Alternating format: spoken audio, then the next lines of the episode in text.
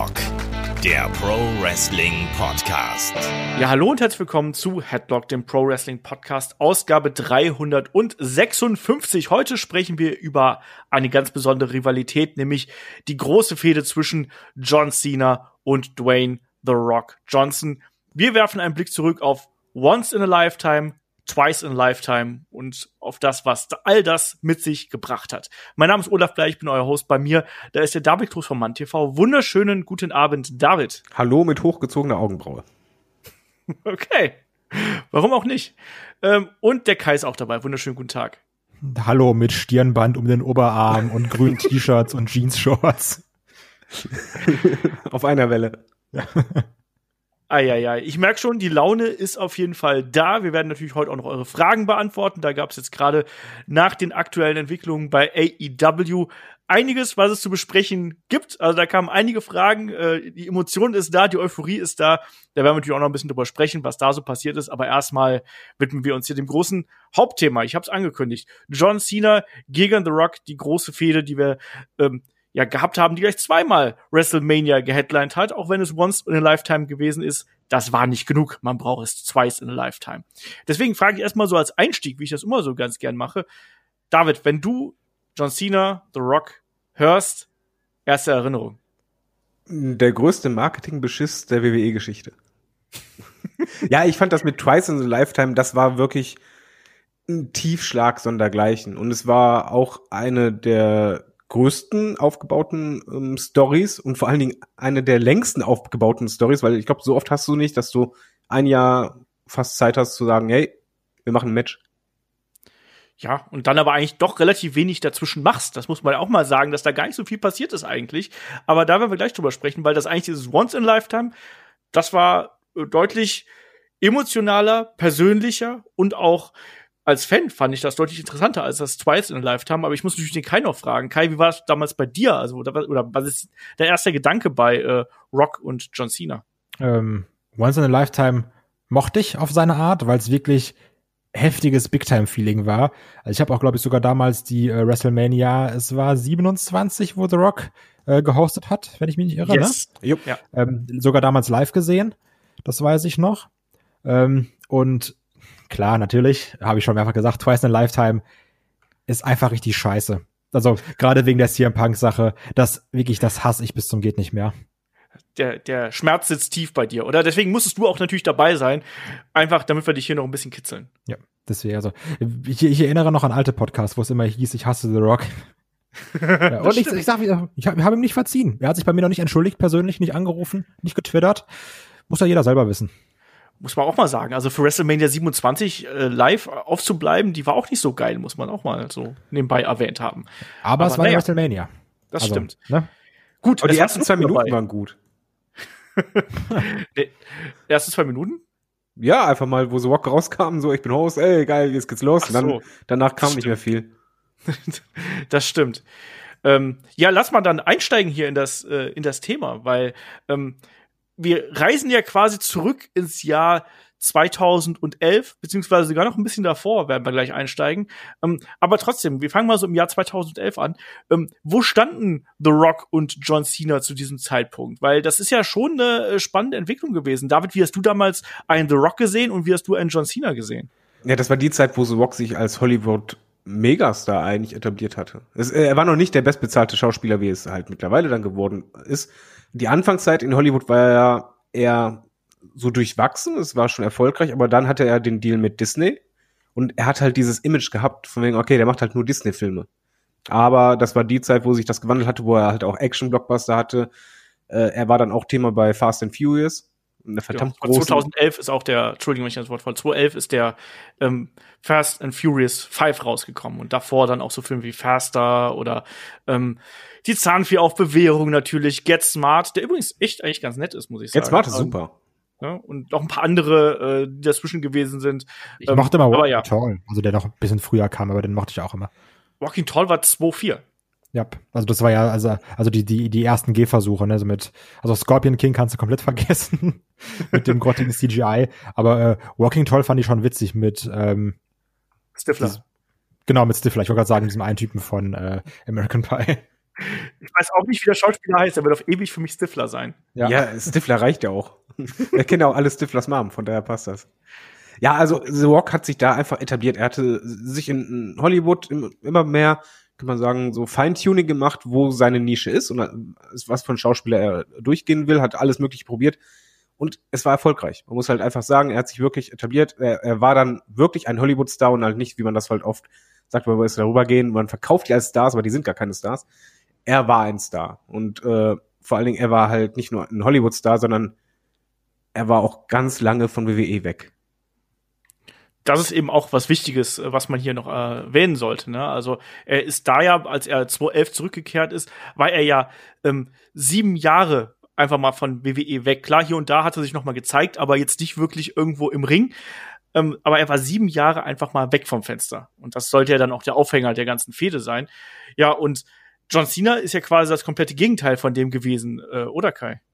Also John Cena, der war, hat natürlich auch seine tollen Filme gemacht, The Marine 1, 2 und äh, andere zwölf Runden oder sowas, die ich, warum auch immer, alle gesehen habe übrigens. ähm, und es ist einfach nur wie ein großer Film. Ähm, er hat zwar auch seine, seine WWE-Productions gemacht oder sowas, aber das war ja schon, John Cena war so das Face der Company. Nachdem er dann irgendwann sein Debüt gefeiert hat und dann irgendwann den ersten Titel bei äh, Mania geholt, hier noch von JBL, dann die Einführung des wunderbaren Spinner Bells, ähm, den ich wirklich mag, übrigens. weil ich dann halt mit dieser CM Punk-Regentschaft verbinde, von daher. ähm, das, und das war ja wirklich, wo es ja war, okay, Cena dann gegen Edge ganz lange, Cena gegen Randy Orton unfassbar lange. Ähm, ja, und es war wirklich so dieser, dieser eine Star, wirklich das Gesicht der Company und ist auch nochmal anders als irgendwie so ein, weiß ich nicht, ein Roman Reigns oder so ein Kram, sondern es war wirklich immer Cena. Gefühlt jedes Pay-Per-View äh, Main-Evented. Yep, also der war, ähm, John Cena war WWE zu diesem Zeitpunkt. Vor allen Dingen, äh, er hat ja auch WrestleMania geheadlined, äh, wie er halt wollte. Und er war für mich nicht nur ein Superstar, sondern er war halt das Gesicht von der PG-Ära. Und alles, was halt Fans gestört hat in der PG-Ära, dafür stand halt John Cena. Ja, und David, also bei Kyler sich das mal so ein bisschen außen vor, aber uns ging es doch da beiden so, oder wir hatten doch zur damaligen Zeit, hatten wir doch eigentlich auch John Cena satt, oder? Ja, natürlich. Du hast halt ihn die ganze Zeit im, im Titelgeschehen gesehen und vor allen Dingen, was halt Kaya richtig sagt, du hattest halt auch immer irgendwie die gleichen Konstellationen und neben John Cena gab es halt keine anderen Stars, die im Grunde genommen zugelassen wurden, die Company komplett zu tragen. Es war halt immer so, dass da welche herausstachen und mal ein bisschen gleichwertig waren, aber eigentlich kam keiner an ihn heran. Oder, oder Cena hat dafür gesorgt, dass sie vielleicht nicht so rankamen. Du hattest dann auch viele andere Situationen vorher, wo du halt das Gefühl hattest, gerade als Fan, oh, da werden aufstrebende Stars unten gehalten oder werden halt zerstört, die vorher einen Push bekommen haben. Dann war es halt immer durch Cena, die Zerstörung. Und das war halt alles gesammelt. Und du hattest halt diesen Cena einfach satt. Auch es war ja auch so ein bisschen die Zeit von Super Cena, ne? Und wo es ja. dann auch aufkam, dieses Five, Move of, Five Moves of Doom und immer bei zwei rauskommen und diese ganzen Internet-Gags, die es damals gab. Ähm, die wurden da ja alle geboren, berichteterweise. Und er war vor allen Dingen dieser aalglatte Cena. Er war, es war die PG-Zeit, wo halt auch wirklich, wenn wir uns erinnern, in den Promos hast du auch noch nicht mal ein Wort wie Bitch gehört. Das war wirklich die Zeit, wo man am meisten drauf geacht hatte, äh, ja, möglichst äh, kinderfreundlich zu sein, eher immer schön in bunten Outfits immer mehr. Das war halt nicht unbedingt das, was die Fans oder zumindest die alten Fans wollten und du hattest das Gefühl der puren Stagnation und äh, dachtest halt sehr oft, hattest du natürlich auch diesen Vergleich mit The Rock, weil The Rock hat halt mit Stone Cold zusammen die Attitude Era getragen und repräsentiert. Und bei der PG Era war es halt eigentlich John Cena das ist auch ein ganz wichtiger Punkt, dass immer wieder dieser Vergleich aufkam. Also nicht nur von Fans, sondern natürlich auch von Journalisten, selbst von Wrestlern kam das immer wieder damals auf. Ich weiß auch, dass ich damals äh, gesagt habe, hier, das wird der neue The Rock, weil er sich eben so gegeben hat, weil er ähm, in der Art und Weise, wie er gesprochen hat, auch ganz viel von dem Sprachduktus eines The Rock irgendwo übernommen hatte. Da war vieles drin, was auch ein The Rock gemacht hat. Sei es jetzt der Humor, die Organ Originalität, die immer wieder in gerade in diesen Battle Raps damals ähm, noch vorherrschte. Und das ist ja dann irgendwann einfach weichgespült worden, muss man ganz klar sagen. Und deswegen war ein John Cena damals natürlich das Aushängeschild der PG-Ära, aber eben dann bei den älteren Wrestling-Fans, da war natürlich jemand wie The Rock ähm, absolut prominent. Und da war natürlich immer jemand, dem hat man auch so ein bisschen hinterhergetraut, weil der war natürlich dann auch noch jung. Das darf man auch nicht vergessen. The Rock ist sehr, sehr früh bei WWE sehr bekannt geworden und ist natürlich dann auch sehr früh aus dem aktiven Geschehen verschwunden.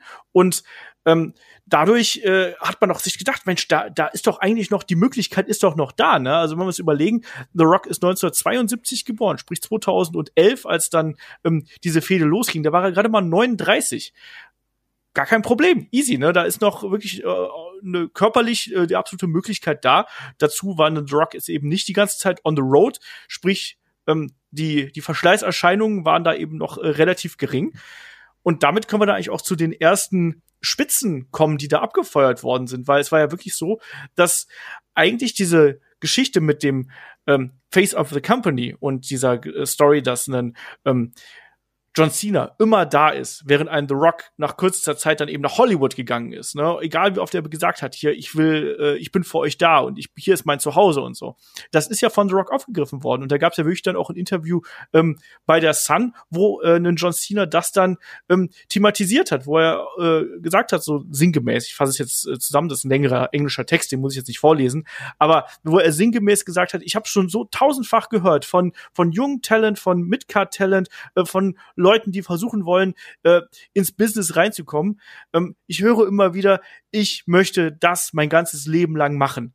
Und das hat, das hat auch äh, The Rock gerne und und äh, äh, früher oft gesagt und da sagt eben, da sagt John Cena eben auch und äh, The Rock fällt genau in diese Kategorie.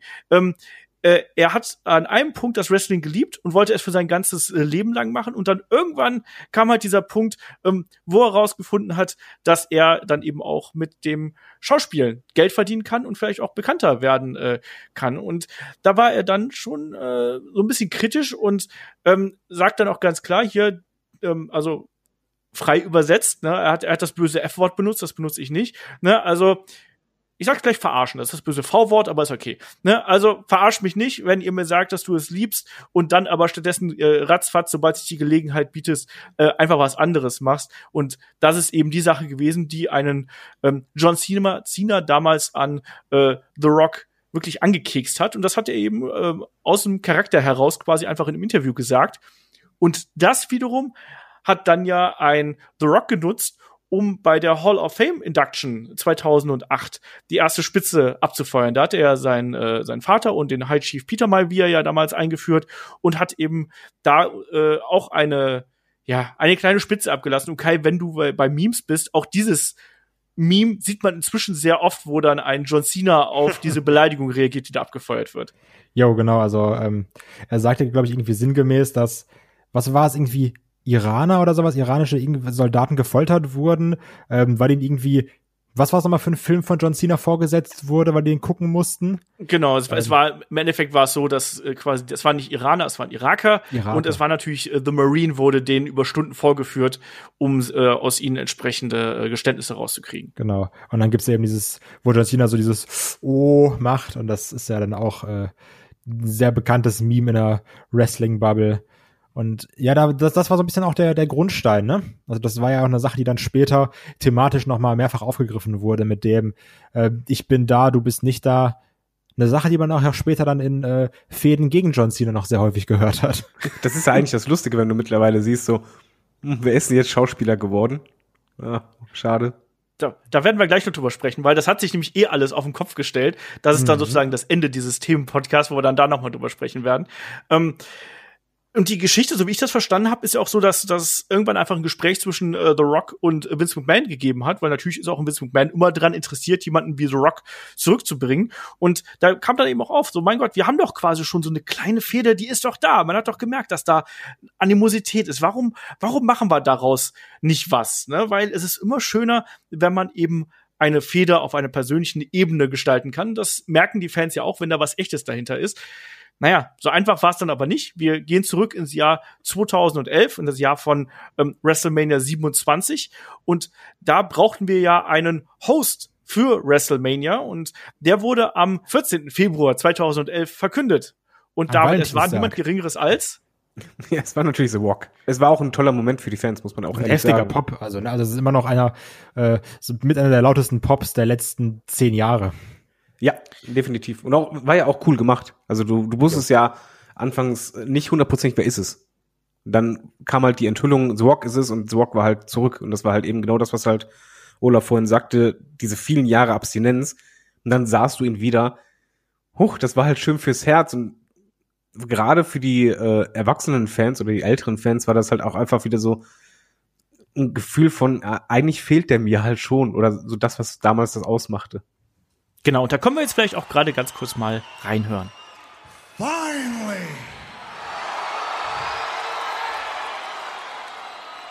Finally! Finally,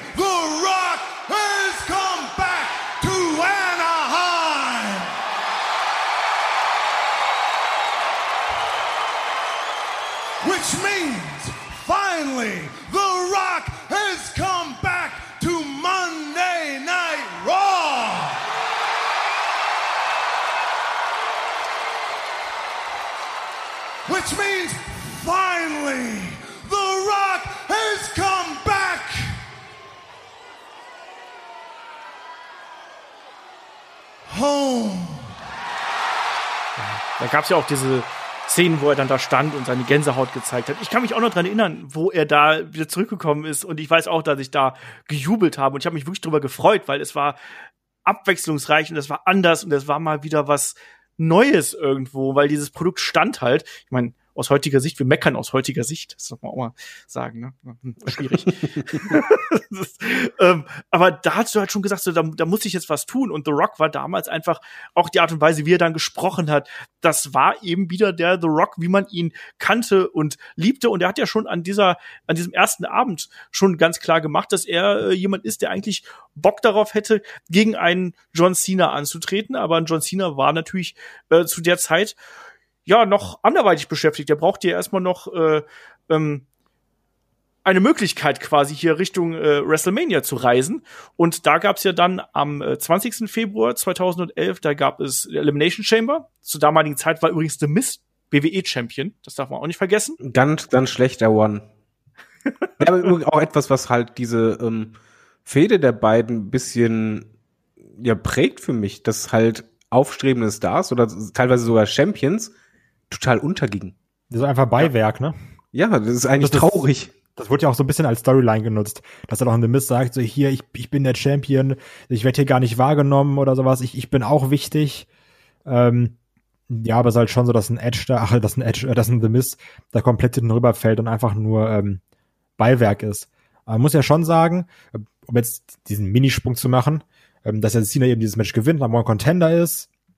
Und dann hast du ja wirklich auch The Miz gegen John Cena, also The Miz im WrestleMania Main Event, was ja auch Mit schon Alex Riley an seiner Seite, das haben wir auch nicht Right. vergessen. ja, äh, CM Punk war übrigens nie, möchte ich nur mal kurz anmerken. Danke nochmal dafür. ähm, und also ich sag mal, er gewinnt ja auch dann dieses Match durch das Eingreifen von The Rock. Und eigentlich musst du denken, boah, ey, The Miz hat gerade das WrestleMania Main Event gewonnen. Aber es ist komplett egal, weil es nur um The Rock und Cena geht. Also auch der WWE-Titel ist komplett egal. Das, das wird alles so, ja, du hast gewonnen, komm, tschüss, jetzt geh mal raus, jetzt hier jetzt sind da Cena und The Rock, die stehen da jetzt. Also es, also ich finde es irgendwie auch krass, weil natürlich hast du dieses große Money-Match und also die WrestleMania danach, die hat ja auch Rekorde gebrochen, was Verkäufe und sowas alles angeht.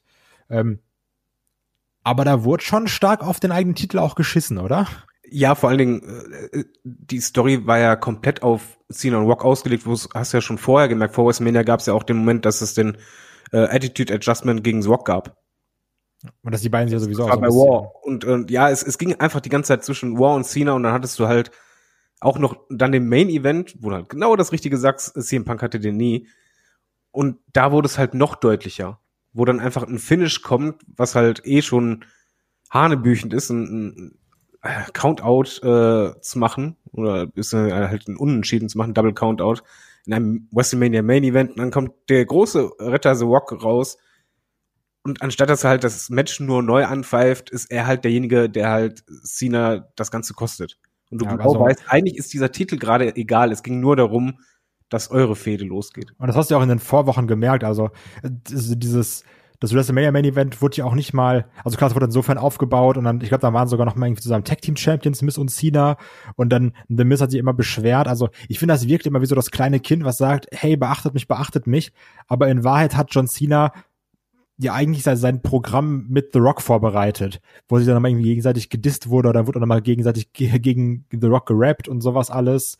Ähm, und das ist halt komisch, weil du auf der Road to WrestleMania deinen Main-Event-Gegner, so den, den, den hast du immer so ein bisschen so am Fuß hängen, aber eigentlich hält sie die Promos ganze Zeit gegen The Rock. Und das ist ein bisschen das äh, Komische dabei. Genau. Also man hat hier schon mit langer Hand geplant gehabt, dass natürlich The Rock gegen äh, John Cena, dass das das größere äh, Match werden würde, als jetzt hier eben John Cena gegen The Miz. Das ist ganz klar. Und das hat man dann ja auch im weiteren Verlauf gesehen ähm, in welche Richtung das dann eben gehen soll. Das war ja dann schon auch, wie, wie David ja auch gerade schon gesagt hat, das war ja schon innerhalb des Matches klar, dass es auch da in die Richtung geht. Auch da gab es ja schon die Attacke von The Rock gegen John Cena, der letztlich dann eben dafür sorgt, dass The Miz hier eben den Titel verteidigt.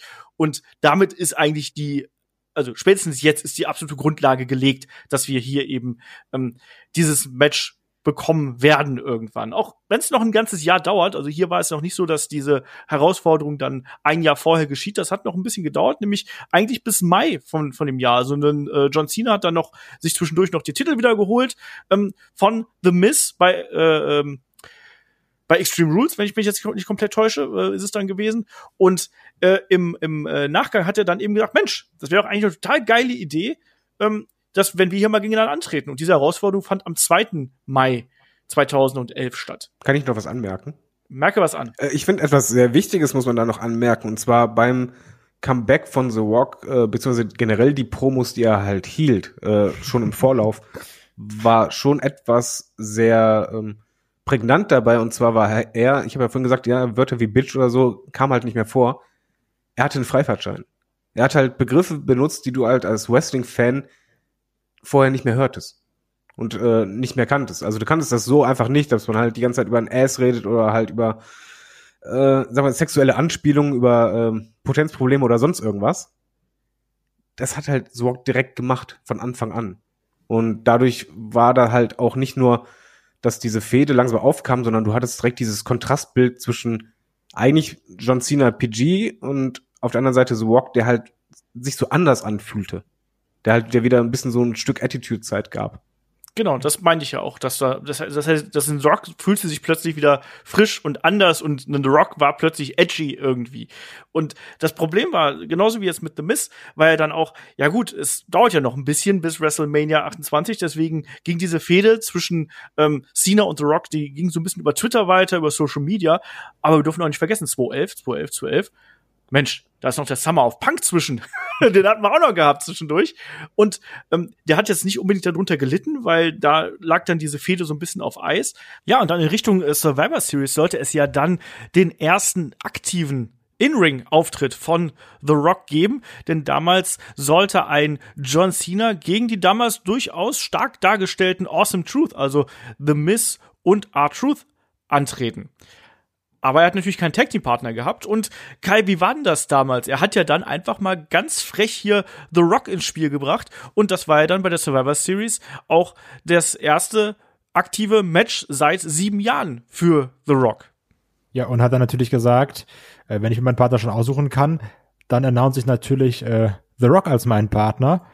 Und da hatten die Leute natürlich auch Bock drauf, ne? Also dann, ihr gesagt, oh Mann, jetzt sehe ich den The Rock nochmal im Ring. So, wie, wie ist es denn jetzt? Ihr habt es ja angesprochen, der war so lange nicht da. Äh, und also kann er es überhaupt noch? So reden kann er ja, aber kann er auch noch wirklich äh, kämpfen? Das war ja auch so ein Problem.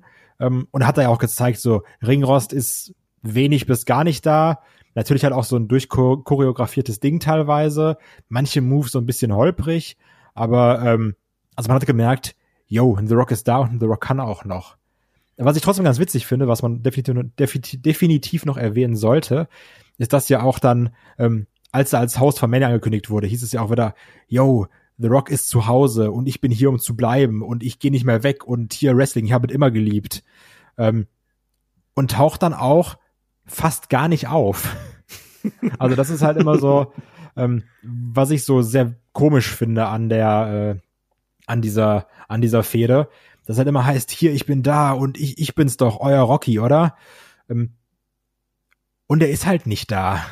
So, dann wird mal ein bisschen getwittert oder sowas, dann sitzen sie da und schreiben sich ein paar freche Tweets. Aber also, das ist eine Sache, die, die, die mir dabei immer, also damals war es nicht mal so krass, aber jetzt, wenn ich da heutzutage drauf gucke, ähm, gerade wenn man jetzt so an unseren Part-Timer-Podcast denkt, ist das halt eine Sache, die mir extrem sauer aufstößt. Weil na, natürlich ist ein The Rock im Main Event. Es ist halt The Rock, ne? Müssen wir nicht drüber reden. Aber ähm, es zeigt halt dieses Problem, ja, ich muss nicht da sein, aber ich krieg jeden Main Event Spot und Mania Main Event Spot krieg ich auch. Und ich sag zu den Fans, ich bin hier wieder zu Hause und alle freuen sich, aber letztendlich ist das alles nur ein großer Marketing-Gag. Ja, Das vor allen also- Dingen, Ja, vor allen Dingen ist es halt dahingehend, ähm, hast du das Problem daran gesehen, dass du halt ein Match so frühzeitig schon festlegst, dass du dadurch gar nicht mehr auf aktuelle Geschehnisse eingehen kannst. Und aktuelle Geschehnisse sind halt sehr wichtig im Wrestling. Siehe halt beispielsweise äh, Becky's Ling, äh, Be- Becky Lynch, äh, The Man One. Das war auch relativ kurzfristig. Selbst bei Daniel Bryan war es halt auch relativ kurzfristig. Und hier hattest du halt den Summer of Punk. Und eigentlich hättest du halt nicht dieses Match schon vorhinein so festgelegt, hättest du eigentlich vom Gefühl her gesagt, wir pushen Punk bis zum geht nicht mehr. Wir nehmen halt das mit, wo die Fans halt drauf abgingen. Und man muss halt ganz ehrlich sagen, in dem Moment war halt einfach irgendwann mal auch diese Fehde, die die ganze Zeit nur im Hintergrund dann weiter schwellte, eigentlich irrelevant. Es gab was anderes, worauf die Wrestling-Fans mehr abgegangen sind. Man hat hier eben dann ganz klar irgendwie dann äh, die Position bezogen, dass natürlich äh, The Rock und Cena das große Programm sein würde. Das hat man hier eben gemerkt. Punk hat man natürlich dann zwischendurch auch aufgebaut, aber wir wissen auch alle, was daraus wird, weil wenn wir dann auf die WrestleMania Card schauen, da steht eben ein CM Punk und ein Chris Jericho, die stehen dann eben nur im Co Main Event. bei. Sirius ja auch. Genau. Ne? Also, Also es war ja generell äh, eigentlich so das ganze Thema und das ist ja auch was, wo ein CM Punk auch äh, recht bitter drüber gewesen ist. Aber man hat da zumindest bei, bei, bei WWE wirklich dann gnadenlos diese ähm, äh, Attitude-Schiene so ein bisschen gezogen. Also auch vor der Survivor Series gab es noch ein This is Your Life-Segment äh, ähm, für, äh, für einen John Cena von einem Mick Foley irgendwo. Ähm, und dann hat man da schon so ein bisschen versucht, irgendwie da, da drauf zu bauen. Aber trotzdem, äh, was, was man auf jeden Fall zu dieser Fehde schon mal sagen kann, ist, dass extrem oft die scheinbar jungen Talente hier unter die Räder gekommen sind und ähm, da eben nicht unbedingt besonders gut ausgesehen haben. Das war bei der Survivor Series auch so. Da sind die ja auch weggebügelt worden bis zum geht nicht mehr. Das muss man auch mal ganz klar ähm, hier so sagen. Und äh, ja, im Endeffekt ist es dann, ist es dann eben äh, so, dass diese Fehde eigentlich, die, die schwelt eben die ganze Zeit vor sich hin, wird, wird per, per Twitter und per, ähm, per anderen Social Media Geschichten irgendwie weiter vorangetrieben.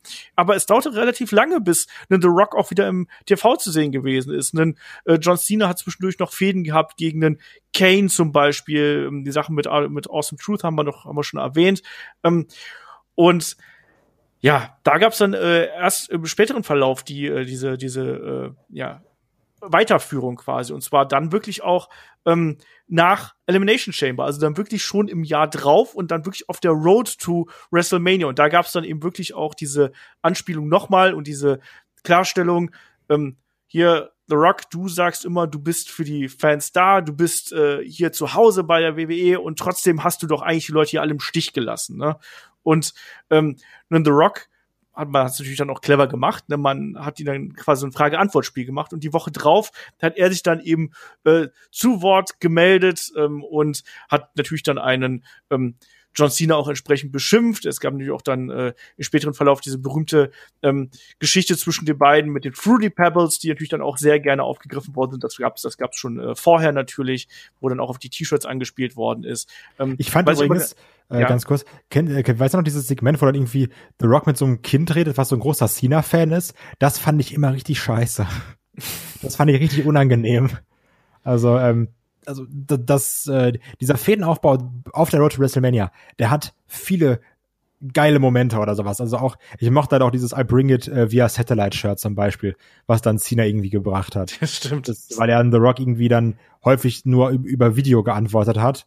Ähm, das, das mochte ich, weil das, das war äh, irgendwie schön, das war eine geile Stichelei. Ähm, aber so, also ich fand daran, da, da war viel Hit and Miss irgendwie. Weil auch dieses ähm, von, von einem The Rock hier äh, spielst du dieses ja äh, I can see you, can you see me spielst du irgendwie hier Peekaboo, also spielst du Verstecken. Das, das, das fand ich auch unangenehm, bin ich ehrlich. Das das mag ich gar nicht. Auch als ich jetzt noch mal gesehen habe, das fand ich äh, ganz ganz schlimm. Aber für mich einer der größten Momente, um ihn vorzugreifen, auch im Februar war, weil du ja eben gesehen hast, okay, dann war The Rock doch mal irgendwann da, hat eine Promo gehalten. Ähm, und du hast dann eben gesehen, dass das ging auch damals sehr krass durchs Internet, dass The Rock irgendwie äh, Notizen auf seinem Arm hatte. Ein bisschen, weil The Rock, klar, großer Redner, du denkst, kommt, schüttelt er so aus dem Handgelenk, aber anscheinend braucht er auf seinem Handgelenk dafür ein paar Notizen, um es daraus zu schütteln. Und ähm, das war ja eine Sache, die, die in Cena auch dann ähm, ungescriptet, wie man sicher erzählt, äh, The Rock um die Ohren gekloppt hat. Und da hast du wirklich gemerkt, The Rock, der ja eigentlich immer so haha, Fels in der Brandung ist, ähm, super ruhig und irgendwie auf alles schlagfertig antworten kann, da hast du gerade gemerkt, da, da taumelt ein The Rock. Da, da weiß er nicht, was er sagen soll. Und Genau. das, Das- das fand ist- ich krass. Das ist eben auch wichtig, weil du hast gemerkt, dass da wirklich bei ihm, da, das hat ihn getroffen, dass quasi ein John Cena hier so unter die Gürtellinie geht. Aber auch wirklich Ähm, persönlich getroffen. Genau, Also- persönlich getroffen und ähm, als dann John Cena ja den Ring verlassen hat, stand er dann The Rock noch im Ring und hat dann ja noch was sagen wollen und äh, er hat ja gestottert und hat sich wirklich mehrfach verhaspelt im in einem Satz und das hat ja John Cena dann auch später in einer äh, späteren Promo dann wieder aufgegriffen, als dann The Rock nicht da war und hat gesagt, hey, was was war denn mit dir los? Äh, du warst auf einmal hier äh, wie der, weiß ich, wie der Erstklässler vor der Lehrerin so ungefähr und hast ja laufend er- versprochen, was ist denn da er- passiert, ne? Er hat ja gesagt so, das, das klang so, als würdest du äh, irgendwie draußen in der Kälte stehen, so John Cena und dann, äh, das, das war schon richtig gut. Also das war richtig gut. Es fühlte sich vor allen Dingen echt an. Du hast halt gemerkt, das ist halt, äh, oder es fühlte sich zumindest nicht gespielt an. Du hast halt gedacht, oh, die können sich echt nicht leiden. Und es war auch ein bisschen, es hatte was vom Kräftemessen. Zu zeigen, so von wegen, ja, ihr, ich bin eigentlich professioneller als du und du brauchst das und ich noch nicht. Und äh, guck mal, ich kann genauso improvisieren wie du. Und halt gerade dieses äh, unter die Gürtellinie, das machte das Ganze sehr, sehr schnell, sehr persönlich für dich als Zuschauer. Und du hast halt auch dieses, dieses schnell dieses beim Publikum dieses Oh, wo du einfach merkst, okay, das, das hat gerade gesessen. Das war jetzt gerade nicht so standardmäßig, wie du es eigentlich kennst. Ja, und es hat tatsächlich auch bei mir so ein bisschen dafür gesorgt, dass ich ihn John Cena wieder interessanter finde. Weil er ist ja eigentlich schon über weite Strecken dieser, dieses Aufbaus des WrestleMania-Matches, ist er ja schon besser weggekommen, oder David? Das war ja schon so, dass er da eigentlich die besseren Argumente ja auf seiner Seite gehabt hat und, und eben auch noch eloquenter gewesen ist. Ja, natürlich, ich meine, allein schon mit dem Argument halt, ich bin immer hier, äh, du bist wieder lange nicht da und so weiter. Das funktioniert halt. Da- Das funktioniert bei, bei jedem Sport äh, funktioniert das immer. Da hast halt bei den Fans ein Stein im Brett und da kannst du auch nichts gegen sagen, weil das ist einfach Fakt. Und was aber hier hinzukam, war halt wirklich dieses, ja, die Sicherheit am, am Mikrofon und dass halt Cena nicht kleiner wirkte, sondern eigentlich fast schon souveräner. Man hat ja auch anschließend noch äh, das Musikbattle gab's ja auch noch. Eigentlich äh, wäre es so gewesen, dass du sagst, okay, das Publikum ist eigentlich nur am The Rock abfeiern, aber eigentlich gab es irgendwann die Situation, dass auch John Cena diese Reaktion zog, wo man halt eigentlich sagt, eigentlich möchte ich dich gerade nicht bejubeln, aber das machst du gerade verdammt gut. Ja, so war es eben. Ich, das ist das, was ich meinte, dass er da auf einmal interessanter gewirkt hat, weil du kannst da eben schlecht gegen argumentieren äh, in, in dem Augenblick. Ne? Es war zwar in dem Augenblick nach, nach wie vor so, dass ich gesagt habe, ja, eigentlich, ne, The Rock, den finde ich irgendwie spannender, aber John Cena war eben in der Art und Weise, wie er sich hier präsentiert hat, war er da eben schon ähm, recht dominant und auch bei diesem äh, Konzert, wo er dann eben einen äh, John Cena da äh, als Rapper, als Doctor of Thugonomics nochmal aufgetaucht ist und an The Rock mit der Gitarre, so wie sich's irgendwie auch äh, für ihn gehört. Das war schon, das war schon ganz in Ordnung und das war schon unterhaltsam. Das hat man dann schon ganz gut gemacht.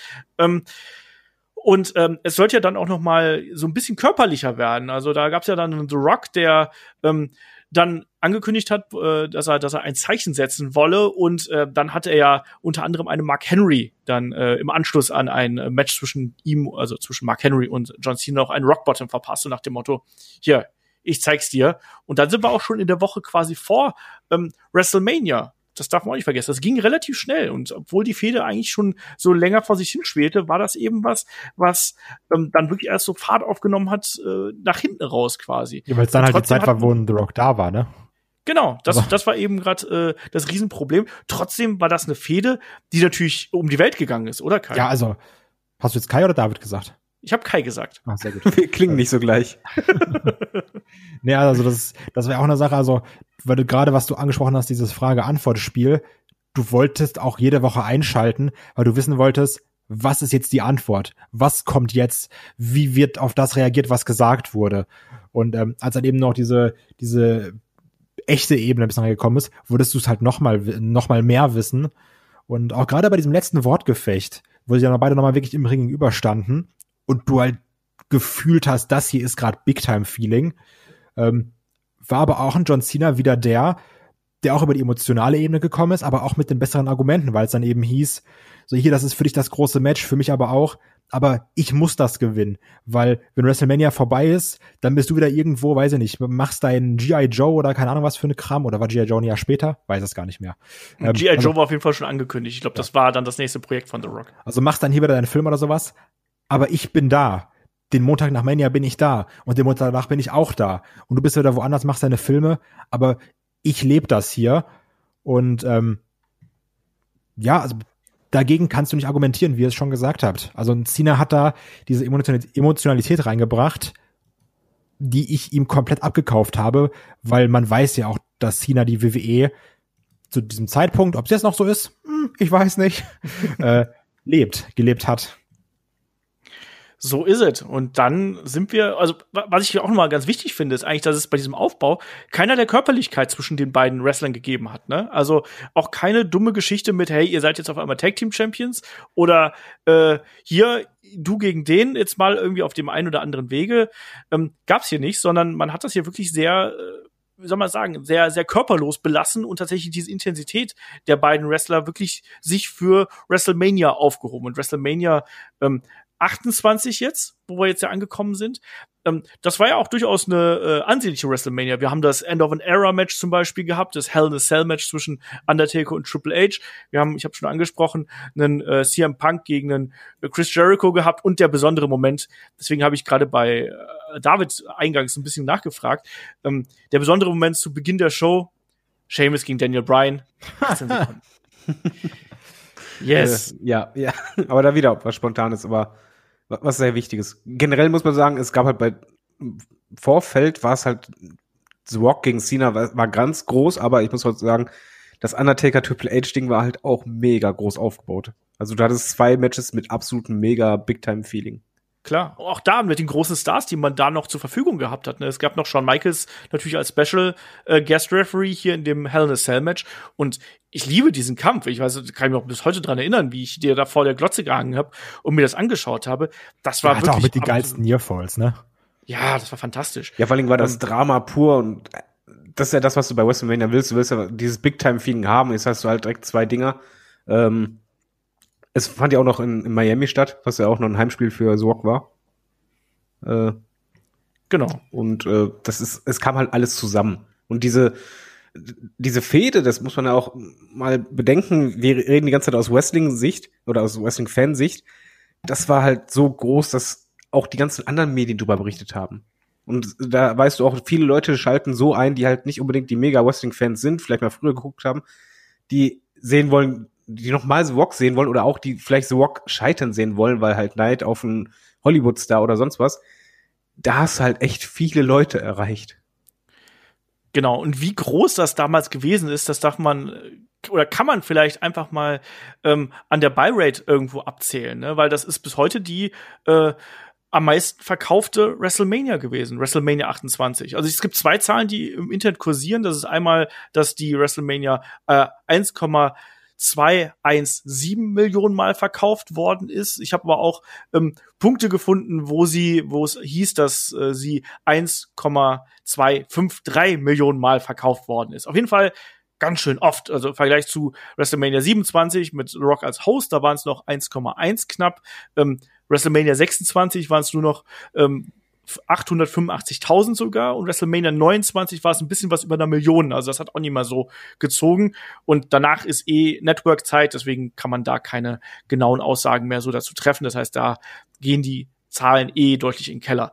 Ähm, aber man hat eben diesen Main-Event, den man hier gehabt hat, der um keinen Titel oder sonst irgendwas ging, sondern es war wirklich Rock gegen Cena, Singles-Match äh, wer ist der bessere, wer ist der größere Star. Und das war schon ein Larger-than-Life-Match. Das muss man ganz klar so sagen. Das wollte man sehen. Man wollte so ein Dream-Match auch dann eben ähm, bekommen. Und man hat sie auch entsprechend präsentiert, damit den Musik-Acts, die man noch vorher gehabt hat, mit Flowrider und Machine Gun Kelly, die wir da noch gehabt haben, ähm, für die entsprechenden Wrestler, die die Intros eingesungen haben, also die, die ersten aufgaloppt quasi. Wichtig, wichtig ist dabei aus Marketing-Sicht dieses Once in a Lifetime, das zieht halt nochmal, weil du hattest das Gefühl und jeder hat es vorher gedacht, das ist das einzige Aufeinandertreffen von den beiden und Ja. da wird es sich entscheiden, wer besser ist. Und also das war auch dieses, also das darf ich nicht verpassen Gefühl. Ja. Weil das muss ich live sehen, das muss ich sofort sehen, weil das passiert nur einmal. Und ja. Nee. Ja, aber das Ähm, ist wichtig, das war ein riesengroßes Versprechen und absolut. Ankündigung. Ja. Und wie habt ihr den Kampf damals wahrgenommen? Muss ich jetzt mal fragen. Frag erstmal David. Wie hast du damals den Kampf wahrgenommen? Ich weiß, also ich saß mit meiner Frau hier, wir haben das live geguckt, äh, sie riesiger Swag-Fan, hat sich mega gefreut, aber äh, wir fanden es nicht so dolle, weil es war äh, relativ langsam, es war zwar intensiv, aber irgendwie hatten wir das Gefühl, da wussten wir auch noch nichts von der Verletzung, dass so gar kein, nicht der Flow reinkam, den man sonst von Swag-Matches kannte. Das war das, das, was mir fehlt. Es war halt nicht so, dass Swag mega Ringrost hatte, aber allein durch die Statur, die nun mal anders war als früher, hat er sich Ja. langsamer, langsamer bewegt. Ich meine, der bestand halt nur aus Testosteron und Muskeln. Und andere Substanzen. Es war auf jeden Fall sehr beeindruckend, aber dadurch war es halt einfach ganz anders von, von den Bewegungsabläufen her. Und es fehlte uns halt wirklich dieser Flow. Also es, äh, die Ankündigung war halt größer und das Feeling, als die beiden voneinander standen, als das Match am Ende für uns abgeliefert hatte. Ja. Ich frage jetzt erstmal an Kai, bevor ich meine Meinung hier kundtue. Ich muss wirklich sagen, ich habe noch mal so ein bisschen reingeguckt auch. Ich habe an das Match fast keine Erinnerung, weil beide Matches auch in meinem Kopf so zu einem Ding verschwimmen. Ähm, und klar, du hast mal so irgendwie so einen coolen Kip-Up oder sowas von The Rock. Aber ich kann mich da immer nur so an diese Schlussphasen mit ganz vielen Finishern und Nearfalls, Nearfalls erinnern. Irgendwie, also ich habe so, ich sag mal, an 25 Minuten habe ich null Erinnerung, weil da auch, glaube ich, also vielleicht liege ich jetzt falsch, korrigiert mich, relativ wenig passiert. Das ist das, was David gerade gesagt hat. Ne? Es war ein relativ langsames Heavyweight-Match, was wir hier gesehen haben, ähm, wo viel verkauft worden ist, wo gerade die Aktionen des Gegners quasi groß verkauft worden sind.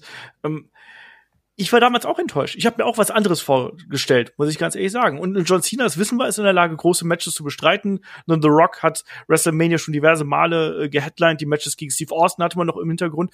Und ich war auch ein bisschen enttäuscht.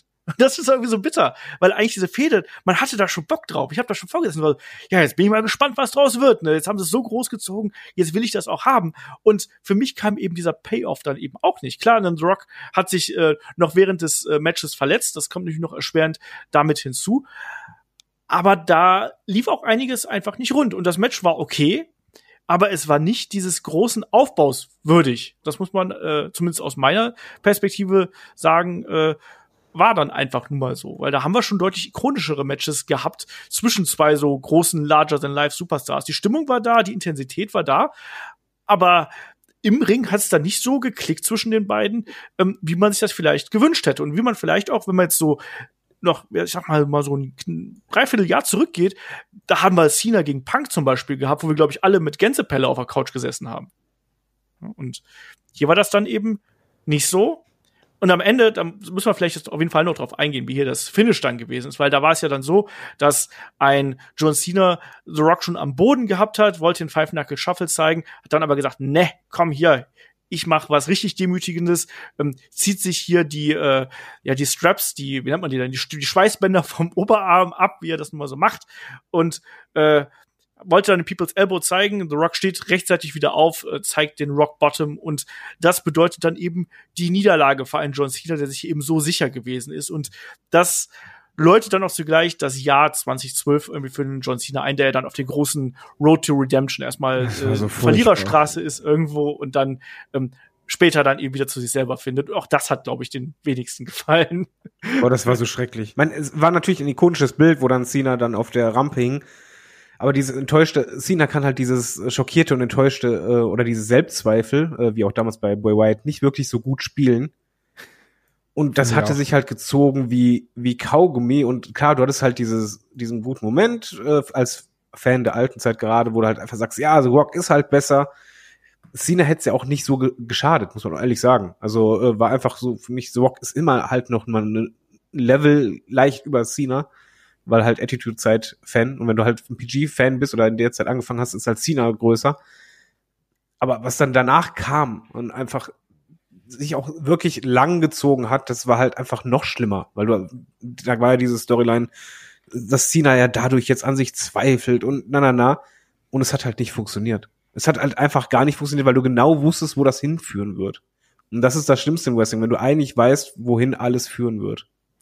Es gab ja unter anderem dann den gescheiterten Cash-In äh, von John Cena zum Beispiel. Es gab die, die, die, das Verprügeln von einem äh, äh, Brock Lesnar, den er aber trotzdem besiegen durfte. Also schlimmes Jahr, wenn man Brock Lesnar besiegen darf. Schlimmes Jahr.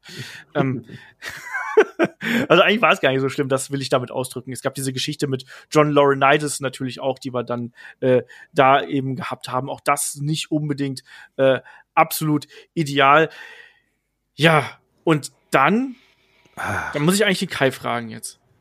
Kai, den. John, The Rock, der hat ja den großen John Cena hier besiegt und na, ich sag mal, wenn der nicht hier äh, legitimiert ist, den amtierenden Champion rauszufordern, wer denn dann?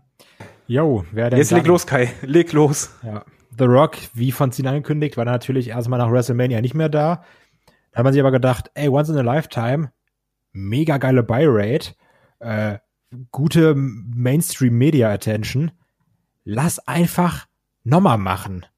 Und äh, CM Punk, also, also ich sag mal so, das, der, der Summer of Punk, diese mega heiße Zeit war vorbei. CM Punk 434 Tage Champion, war trotzdem cool mit dieser äh, Paul Heyman-Paarung, mochte ich alles auch. Aber auf der Road to WrestleMania, dann hieß es natürlich, okay, wir müssen dann irgendwie äh, Rocky und Cena wieder zu, zusammenführen, ins Bild bringen. Und da hat man sich gedacht, letzte Mal haben sie ja nur um die Ehre gekämpft, wäre langweilig. Wir müssen denen dieses Mal auch einen richtigen Grund geben, dass sie aufeinandertreffen können. Und dann passierte eben äh, das Royal Rumble Event. Wo, Man muss ähm, sagen, ganz kurz, muss- ja, ganz kurz, ähm, diese Herausforderung von The Rock an äh, CM Punk und diese, also Forderung quasi nach dem Titelmatch, ähm, das war ja dann äh, äh, äh, bei Raw 1000 und das war das war im Juli bereits. Da hat er schon gesagt, so, ich bin jetzt erstmal weg, aber äh, Rumble, ne? Ich habe da da habe ich noch nichts vor. Da komme ich dann wieder und dann fordere ich den äh, WWE Champion äh, heraus, wer auch immer das bis dahin ist. Ja, und du musst dir an der Stelle denken, du bist CM Punk, bist Champion, äh, reißt dir die ganze Zeit den Hintern auf, hast halt auch eine richtig, ein richtig cooles Standing mit der Laufzeit, wie lange du diesen Titel hältst und du weißt ganz genau, was da passieren wird. Du weißt, werd es richtig- in, ab, ab dem Moment weißt du eigentlich schon, ah, toll, egal was ich jetzt mache, ich werde den Titel eh abgeben müssen, weil ist halt so. weil, und weil, weil, und- weil dann kommen die größeren Stars. ja, das, die wichtigen oh, furchtbar. ähm, ja, also ich finde, das ist halt so ein bisschen mein Problem dabei. Also ich muss sagen, so auch diesen Aufbau oder sowas, den mochte ich ja auch.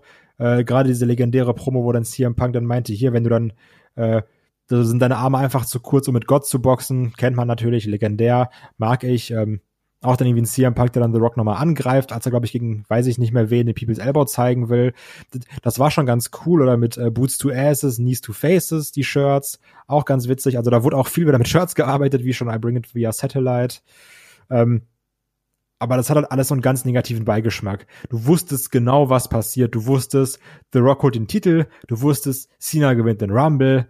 Und das war alles so klar. Und das ist auch wieder das, was wir in dem ähm, Part-Timer-Podcast angesprochen haben.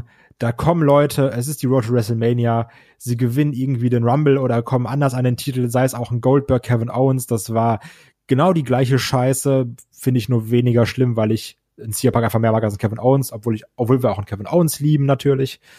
Ähm, und das ist einfach so, also ich finde diese Undankbarkeit, die da mitschwingt, erstens einem CM Punk gegenüber, was David ganz am Anfang des Podcasts gesagt hat, diese heftige Fanverarsche mit Once in a Lifetime, Twice in a Lifetime, als man gemerkt hat, wir können einfach noch mal die Kuh krasser melken.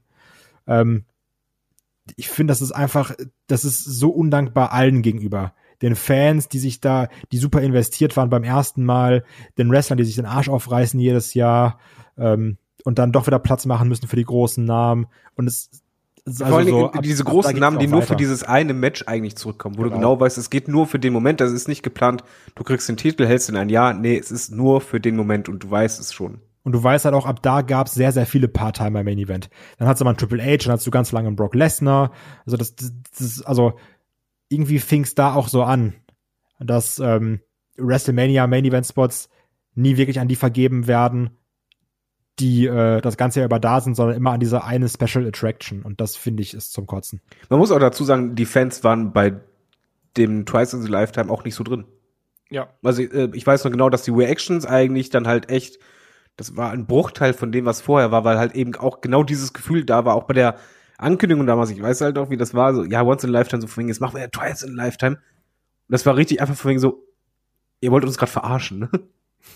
Das ist halt plump gesagt, aber es war halt einfach so. Und das war halt weniger Freude, sondern einfach wirklich dieses Gefühl, ich vertraue euch jetzt gar nicht mehr. Und das Schlimme ist halt vor allen Dingen, dass mit dem Titel, sie hätten es nicht gebraucht. Das hat mich, das hat mich am meisten daran gestört, dass du einfach das Gefühl hattest, hier ist jemand, der hat sich wirklich jetzt diesen Main-Event-Spot verdient, weil Twice in a Lifetime musst du nicht im Main-Event bringen, das kannst du im Co-Main-Event meinetwegen bringen. Hat keiner ein Problem mit. Aber da hat's allen echt verdient, äh, ganze Jahr über. Und der Titel ist absolut unnötig, weil es wird eh nicht um den Titel gehen. Der Titel ist nur dafür da, damit sich das Match ein bisschen anders verkaufen lässt. Äh, Im Idealfall marketingmäßig ein bisschen größer, aber es war halt kein bisschen organisch oder sonst was. Du wusstest einfach, The Rock kommt so zurück, Royal Rumble. Und du wusstest halt genauso vor Royal Rumble, wer den Rumble gewinnen wird. Es war halt einfach so vorhersehbar und du wusstest genauso, und das ist halt das Traurige, wenn du schon Monate vorher weißt, wie der Main Event von WrestleMania ausgehen wird. Das war eben so ein bisschen das Bittere. Also er war noch, also das muss man auch jetzt mal jetzt zu The Rocks Ehrenrettung sagen, er war noch äh, auch im Aufbau zum äh, Rumble war er noch ein paar Mal da. Also gab es ja unter anderem auch eine Konfrontation mit The Shield. Er durfte hier auch noch mal Rhodes Scholars damals noch äh, bei SmackDown platt machen, sprich da hat er dann auch noch äh, da ein bisschen Quote gezogen. Aber klar Richtung ähm, Royal Rumble war dann schon klar, wo hier der, äh, der Hase langlaufen würde. Ähm, es gab ja dann auch die Regel bei, im Vorfeld, dass hier äh, The Shield nicht mehr beim Rumble eingreifen dürfte. Und dann gab es das ja trotzdem so mit Dunkellicht an, Licht aus, wie wir es heute auch so schön äh, immer wieder sehen. Und da wurde dann aber beim Rumble eben das Match neu angeläutet und äh, The Rock konnte dann schlussendlich CM Punk besiegen. Es gab noch ein Rematch zwischen den beiden. Elbow. Genau, Fifas Elbow. Ja. Und, es gab äh, dann noch ein Rematch der beiden äh, bei Elimination Chamber und ähm, auch das konnte natürlich The Rock gewinnen. Und dann haben wir eben äh, zum einen einen etwas anderen Belt gesehen, also mit dem äh, Brahma Bull Logo auf den äh, beiden Seitenplatten. Und ja, damit war der Aufbau für WrestleMania 29 eigentlich da. Und diesmal, im Gegensatz zu äh, dem Once-in-Lifetime-Aufbau, war da auch nicht so eine Hitze zwischen den beiden, oder? Also da war nicht so diese Spannung, sondern das war alles jetzt schon so ein bisschen äh, respektvoller. Respekt. Es ging halt um den Titel.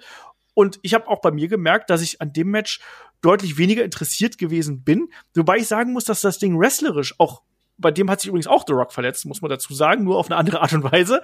Ähm, das war wrestlerisch, fand ich besser insgesamt.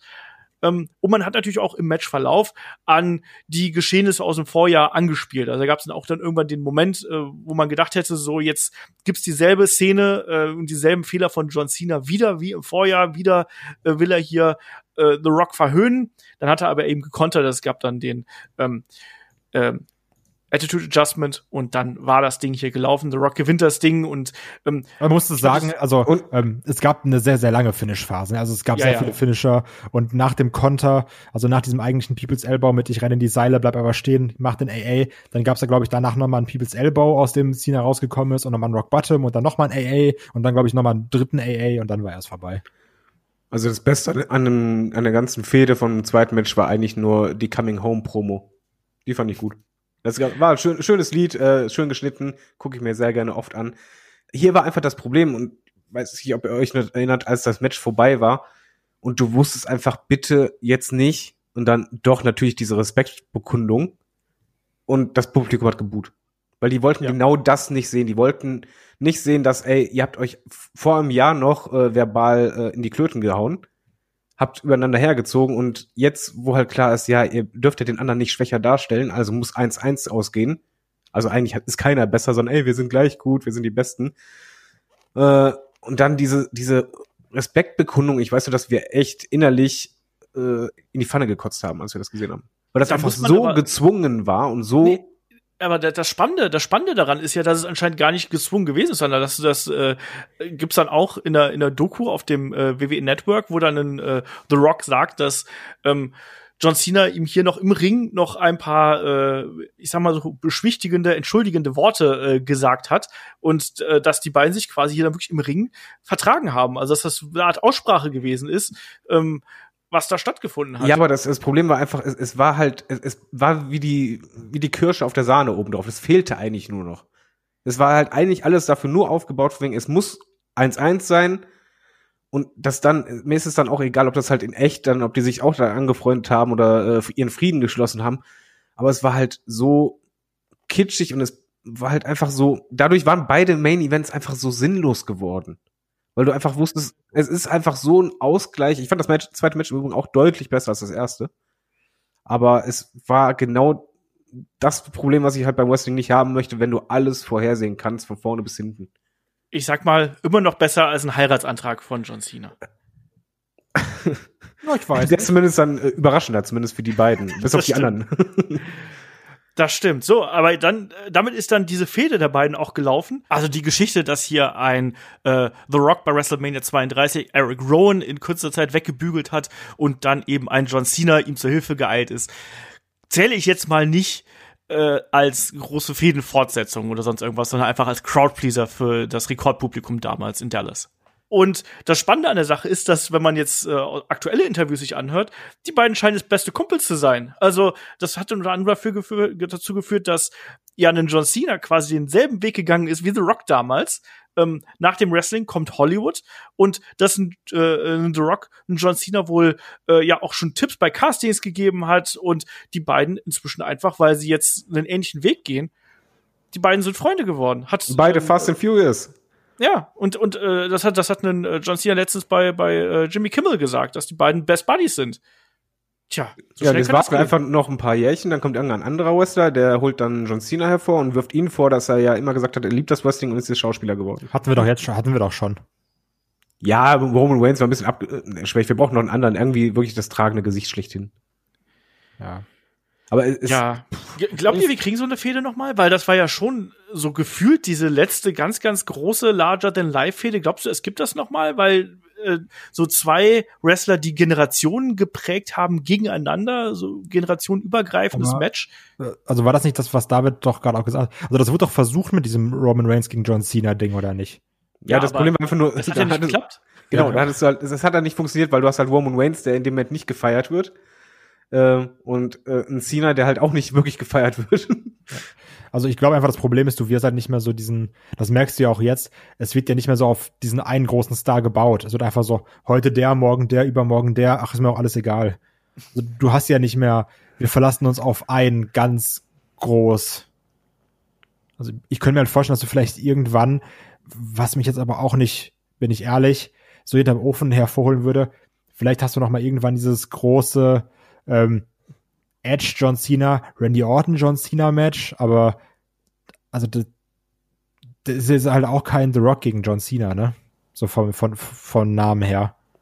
ja, das ist ja auch das Problem, was du genau sagst. Es gibt halt kein großes Face, wo du sagen kannst, der steht vor allen Dingen für diese Ära, weil erstmal ist auch die Frage, was für eine Ära haben wir überhaupt?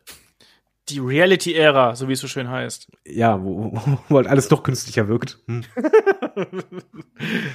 ja, also es fehlt, wenn, wenn es irgendwann mal, ich gehe davon aus, dass es irgendwann eine neue Ära geben wird und dann wird sich vielleicht einer herauskristallisieren und dann kann es halt gut sein, muss man bedenken, Cena ist halt noch nicht so lange weg. Äh, richtig. Äh, Dann, dann ist aber auch schon zu alt, glaube ich. Ja, ist jetzt 42, wenn ich mich nicht komplett täusche, ne? Also, Mhm. oder? Nee, drei, ja, doch, drei- auf jeden Fall 43. nicht der Jüngste. Zwei- 42, 43 ist er jetzt. Er ist äh, am 23. April 77 geboren, also müsste er 43 sein. Ähm, ja, also der allerjüngste ist er nicht mehr. Mal, mal schauen. Also ich, ich fände es halt ganz interessant, äh, das nochmal zu sehen. Vielleicht mit einem äh, neuen Roman Reigns jetzt dann nochmal in der aktuellen Verfassung. Ähm, Fände ich vielleicht ein bisschen spannender als diesen aufgedrückten Roman Reigns, den wir damals bekommen haben. Ähm, jetzt mal fernab von aller Kritik, die wir jetzt geäußert haben, David, was nimmst du aus dieser Fehde mit und ist die zu Recht so legendär, weil es ist ja trotzdem was, worüber man heute noch spricht? Es war eines der letzten ganz, ganz großen Big-Time-Feel-Matches, fand ich.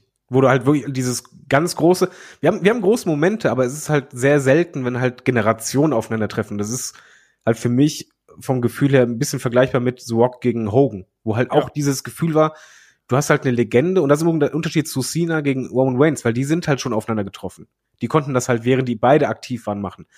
Damals war das halt nicht möglich wo du halt eben nicht hattest, dass halt beide in einer Company waren. Und dann hast du diesen einen Moment. Und jetzt bei Rock und Cena war genau dasselbe. Die waren halt in unterschiedlichen Zeiten. Dadurch gab es einfach nie dieses Aufeinandertreffen. Und dann ist es dieses Fantasy-Booking, was auf einmal real wird. Deswegen ist es auf jeden Fall eine sehr geschichtsträchtige Sache. Was daraus halt geworden ist, ist halt traurig. Aber was ich da mitnehme, ist einfach, dass ich diese Big-Time-Feeling sehr mag, dass es mir sehr viel gibt und nicht anscheinend nicht nur mir, sondern halt äh, auch Leute halt wieder einen Fernseher äh, holt oder einen, Laptop, was auch immer, die halt früher das geguckt haben, dann nicht mehr.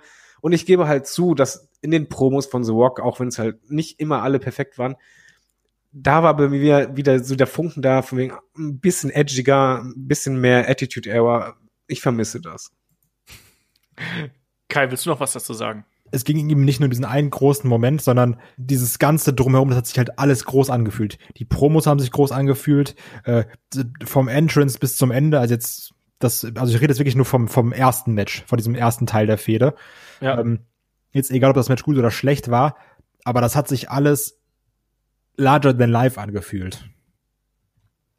Genau, das, ja, ihr habt's, ihr habt's genau richtig gesagt eigentlich. Das hat sich groß angefühlt, es hat sich bedeutsam angefühlt, ähm, es hat sich persönlich angefühlt, es hat sich auch ein bisschen echt angefühlt. Und das hat eben das Once in a Lifetime besonders gemacht und das hat Twice in a Lifetime, muss man ganz klar sagen, das war ja nie ein offizieller Slogan von WWE, das ist ja so von Fans und von Websites und äh, Konsorten ist es ja aufgedrückt worden, weil es einfach so gut passt und weil es eben diesen Konflikt so eindeutig ähm, da gegenüberstellt. Twice in Lifetime hat diese Geschichte, die eigentlich groß genug gewesen wäre, wenn man da gesagt hätte, gut, lass mal so stehen. Und die hat dann eben, wie ich auch finde, mit dem Allerwertesten wieder eingerissen. Und das hat der ganzen Geschichte schon ein bisschen geschadet, weil vielleicht würde man da mit ähm, einem größeren Auge drauf blicken, als man das äh, heute dann tatsächlich tut. Aber ist so, ich habe das erste Match vom Aufbau her gemocht, ich habe das zweite Match äh, deutlich lieber im Ring gesehen. Ähm, die perfekte Fehde war es nicht, aber trotzdem war es wahrscheinlich die letzte große Larger than Lifetime Fehde, die wir gehabt haben. Und Larger than Life Fehde zwischen zwei Wrestlern, die einfach Generationen geprägt haben. Und das ist eben dann doch was ganz, ganz Besonderes. So, und damit würde ich sagen, ähm, sind wir durch mit diesem Hauptthema. Schreibt uns gerne mal dazu, was ihr denn von der ganzen Geschichte haltet. Gerne per Instagram unter einen Post oder bei Facebook oder bei YouTube natürlich unter den äh, unter das Video. Und ähm, was ich jetzt hier noch ganz gerne ansprechen möchte, wir haben seit vergangener Woche auf Patreon auch die Jahresmitgliedschaften äh, online gestellt und freigeschaltet vor allem. Und da möchte ich mich bei ein paar Leuten bedanken, nämlich die da gleich äh, umgeswitcht haben. Ähm, Grüße gehen raus an äh, Stefan Esteban, Cedric, Polster, Chris, Norman und den Muggeligen. Und bei Steady haben wir natürlich auch schon einige Leute, die das schon benutzt haben. Das ist Thomas, der Markus, der Lars, der Moritz, der André, der Simon und der Bernd. Äh, ganz, ganz dicke Grüße, weil das gibt uns tatsächlich ein bisschen mehr Möglichkeiten, vor allem auch ein bisschen Sicherheit, wenn wir wissen, was für coole Typen wir da äh, quasi hier ein Jahr lang haben, die uns da wirklich ein Jahr lang unterstützen wollen. Ich bin auch echt stolz, äh, dass uns da so ein Vertrauen entgegengebracht wird. Ähm, und für die kommenden Tage äh, werde ich noch bei Steady ähm, Gastmitgliedschaften äh, freischalten. Das kann man da machen. Da kann man quasi eine Mitgliedschaft für sich selber und die andere kann man verschenken. Das ist ja gerade zu Weihnachten ganz schön und da packen wir noch eine kleine Überraschung dabei, damit sich das für euch lohnt.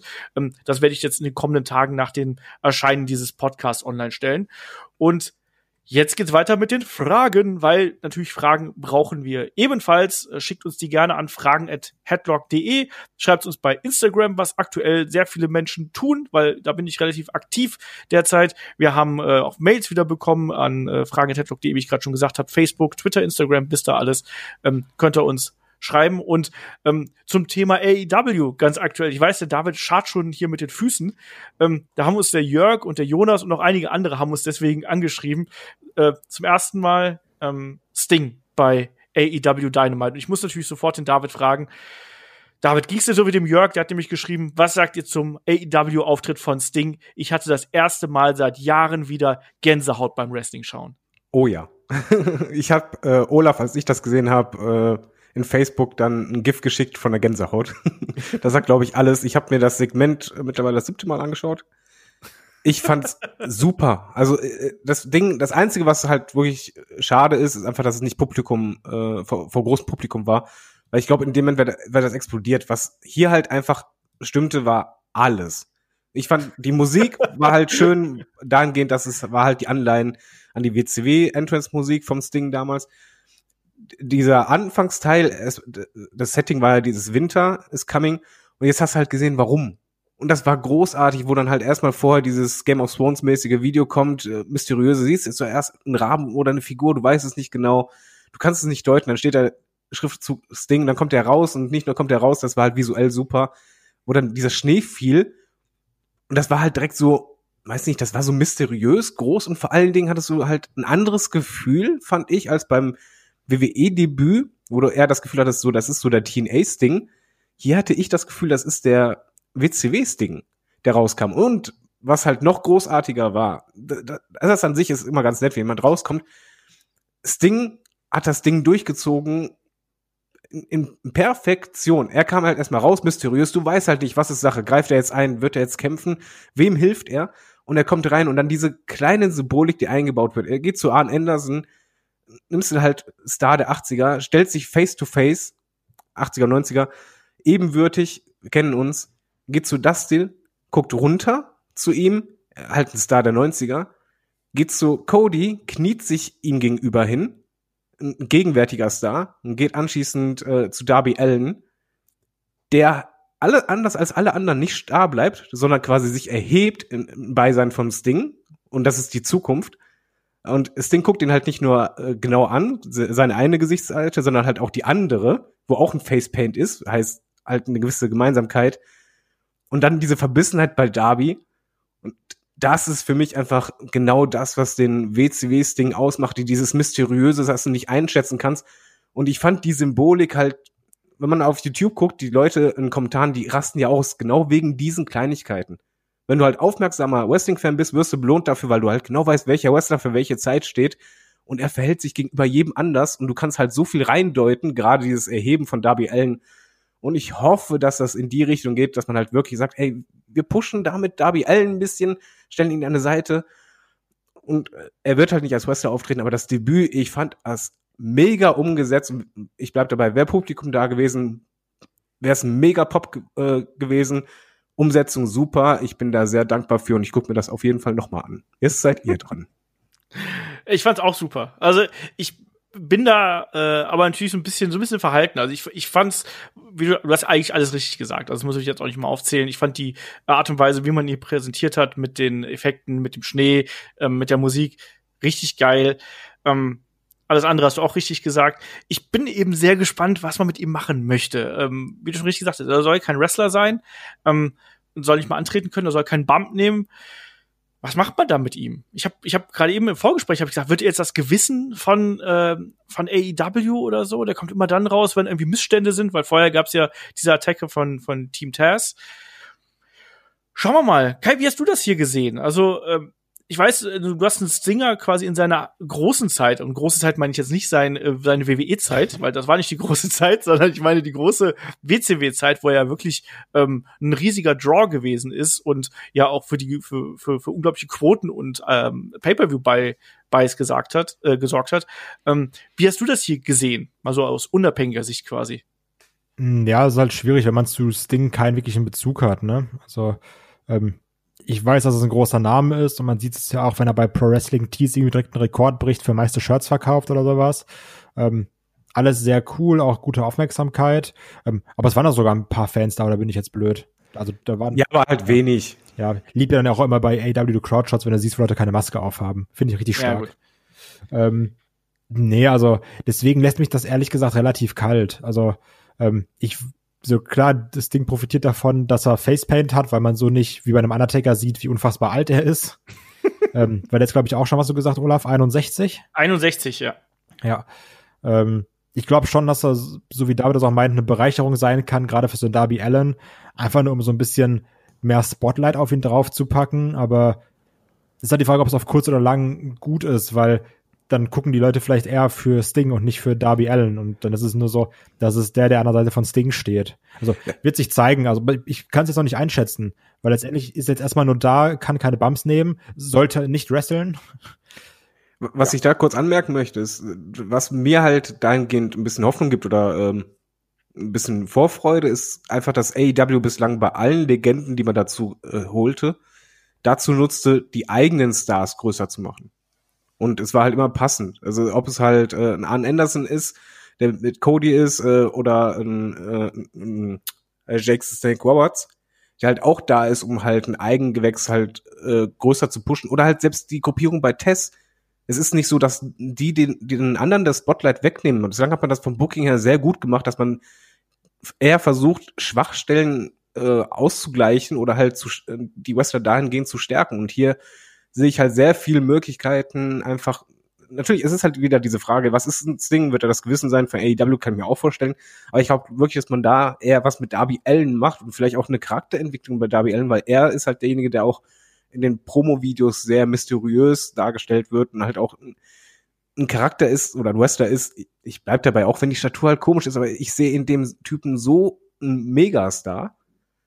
Und ich glaube, das könnte halt genau das sein, was ihm vielleicht fehlte. Dass halt einfach jemand da ist, der ihm das noch mehr zeigt, wie, wie du noch mehr mit Mimik, Gestik, wie du mit noch mehr mit äh, Mystery machen kannst. Und die beiden zusammen, als die beiden voneinander waren, das fühlte sich halt nicht so künstlich an, sondern irgendwie so wie wenn er zu WWE zurückgekommen wäre und er hätte sich gegenüber von Undertaker gestellt, hättest du gesagt, ja, genau das passt. Und hier hatte Mhm. ich genau auch dieses Gefühl, Darby Allen und Sting, das passt. Die anderen Wrestler hätten nicht gepasst, aber da passt es. Ich bin gespannt, was sich daraus entwickelt, sagen wir es mal so. Wir haben noch vom Jonas auch noch äh, Fragen bekommen. Da, ich habe gleich noch eine Folgefrage, gerade für den David hier. Ähm, der Jonas fragt noch, was haltet ihr davon, dass AEW und Impact jetzt anscheinend gemeinsame Sache machen? Also, das haben Shaggy und ich ja schon im äh, Match of the Week Podcast so ein bisschen besprochen. Ähm, es geht natürlich da um das Titelmatch zwischen Kenny Omega und John Moxley, wo dann am Ende ja Don Callis eingegriffen hat und ähm, einem Kenny Omega zum Sieg verholfen hat, zum Titelgewinn verholfen hat. Die beiden sind abgehauen und dann hat Don Callis gesagt, so, äh, wir sehen, was hier draus wird, das sehen wir am Dienstag. Hä? Am Dienstag? AW Dynamite ist doch am Mittwoch. Ach ja, so, bei Impact nämlich. Ähm, Kai, was, was wird das und wem hilft das? Also, was ist das? Weiß ich nicht. Ich bin erstmal gespannt. Äh, wem hilft das? Ich glaube, der Wrestling-Szene, hoffe ich zumindest. Ähm, weil, ja, Im Impact ist schon die drittgrößte Liga. Kann man das so sagen? Ja, schon, ne? Würde ich sagen. Zumindest von der Wahrnehmung her auf jeden Ja. Fall. Ähm, Also, wer- äh, äh, hier auf dem äh, amerikanischen Kontinent, also New Japan, Ja, klammern klar, wir jetzt mal aus natürlich, weil Also ich meine äh, die jetzt- sind dann doch schon größer. Ich meine jetzt drüben in äh, Amerika. Und also letztendlich, wenn jetzt die zwei großen Promotions zusammenarbeiten, ich hoffe einfach, dass es ein positiver Effekt für beide ist, dass man sagt, wir machen jetzt mal irgendwie kurz was zusammen. Ähm, ist ja auch häufig dieses typische Dream Match Booking, oh, wen von WWE würdest du gegen AW stellen und dann kannst du jetzt sagen, gut, wen von Impact stellst du gegen wen von AW, gucken, also was da jetzt passiert. Ist halt auch die Frage, krieg, kriegen wir jetzt irgendwie äh, Re Revival oder, oder die Young Bucks gegen die Good Brothers? Wäre auch ein cooles Match. Ähm, also, da bin ich jetzt mal gespannt drauf. Ich frage mich jetzt, ob das so ein One-Time-Only-Ding wird oder irgendwas für ein paar Monate und dann ist es wieder vorbei. Also, was sie geschafft haben, ist definitiv äh, Neugierde zu wecken. Genau. Ich habe auch noch, ich habe, ich sag's dir noch mal, ich hätte Bock auf irgendwas mit der Switchblade Conspiracy, auch wenn ich Sammy Callahan eigentlich nicht mag, aber rein für den Moment John Moxley, ähm, Sammy Callahan fände ich noch mal witzig. Und was ich auch ganz interessant finden würde, wäre, wenn ein Teil von den Damen, die bei Impact antreten, einfach mal ähm, auch bei AW mal so reinschnuppern könnten. Einfach weil AW könnte das gebrauchen. Ich weiß nicht, David, wie siehst du hier diese Entwicklung? Ich finde, es ist eigentlich eine konsequente Weiterführung, auch wenn es mich überrascht, was halt ein bisschen gerade passiert. Du hast halt auf der einen Seite WWE als Monopolstellung, als, als großer Führer quasi. Oder schade, ist mal gut. Ja, bitte? Jawohl. Ähm, aber auf der anderen Seite AEW und TNA, das ist ja jetzt nicht die erste Zusammenarbeit, die AEW macht, sondern AEW hat ja jetzt während der Corona-Zeit ja auch mit den mit anderen Ligen zusammengearbeitet. Und generell ist das offener und für mich fühlt es sich ein bisschen so an, als wenn die in Anführungszeichen kleinen Ligen jetzt irgendwie sich gegenseitig unterstützen und auch ein bisschen ergänzen. Wir haben das halt gerade, was du halt sagst, mit den Damen ist ja auch richtig. Wir haben das auch äh, jetzt erstmals gesehen. Ach, wie heißt die Liga? Von, NWA? von ja, danke. Ähm, dass da ja auch schon äh, die Kooperation war und jetzt halt wieder. Und für mich fühlt es sich halt wirklich so an, als wenn man versucht, einander dahingehend zu ersetzen, was den anderen fehlt.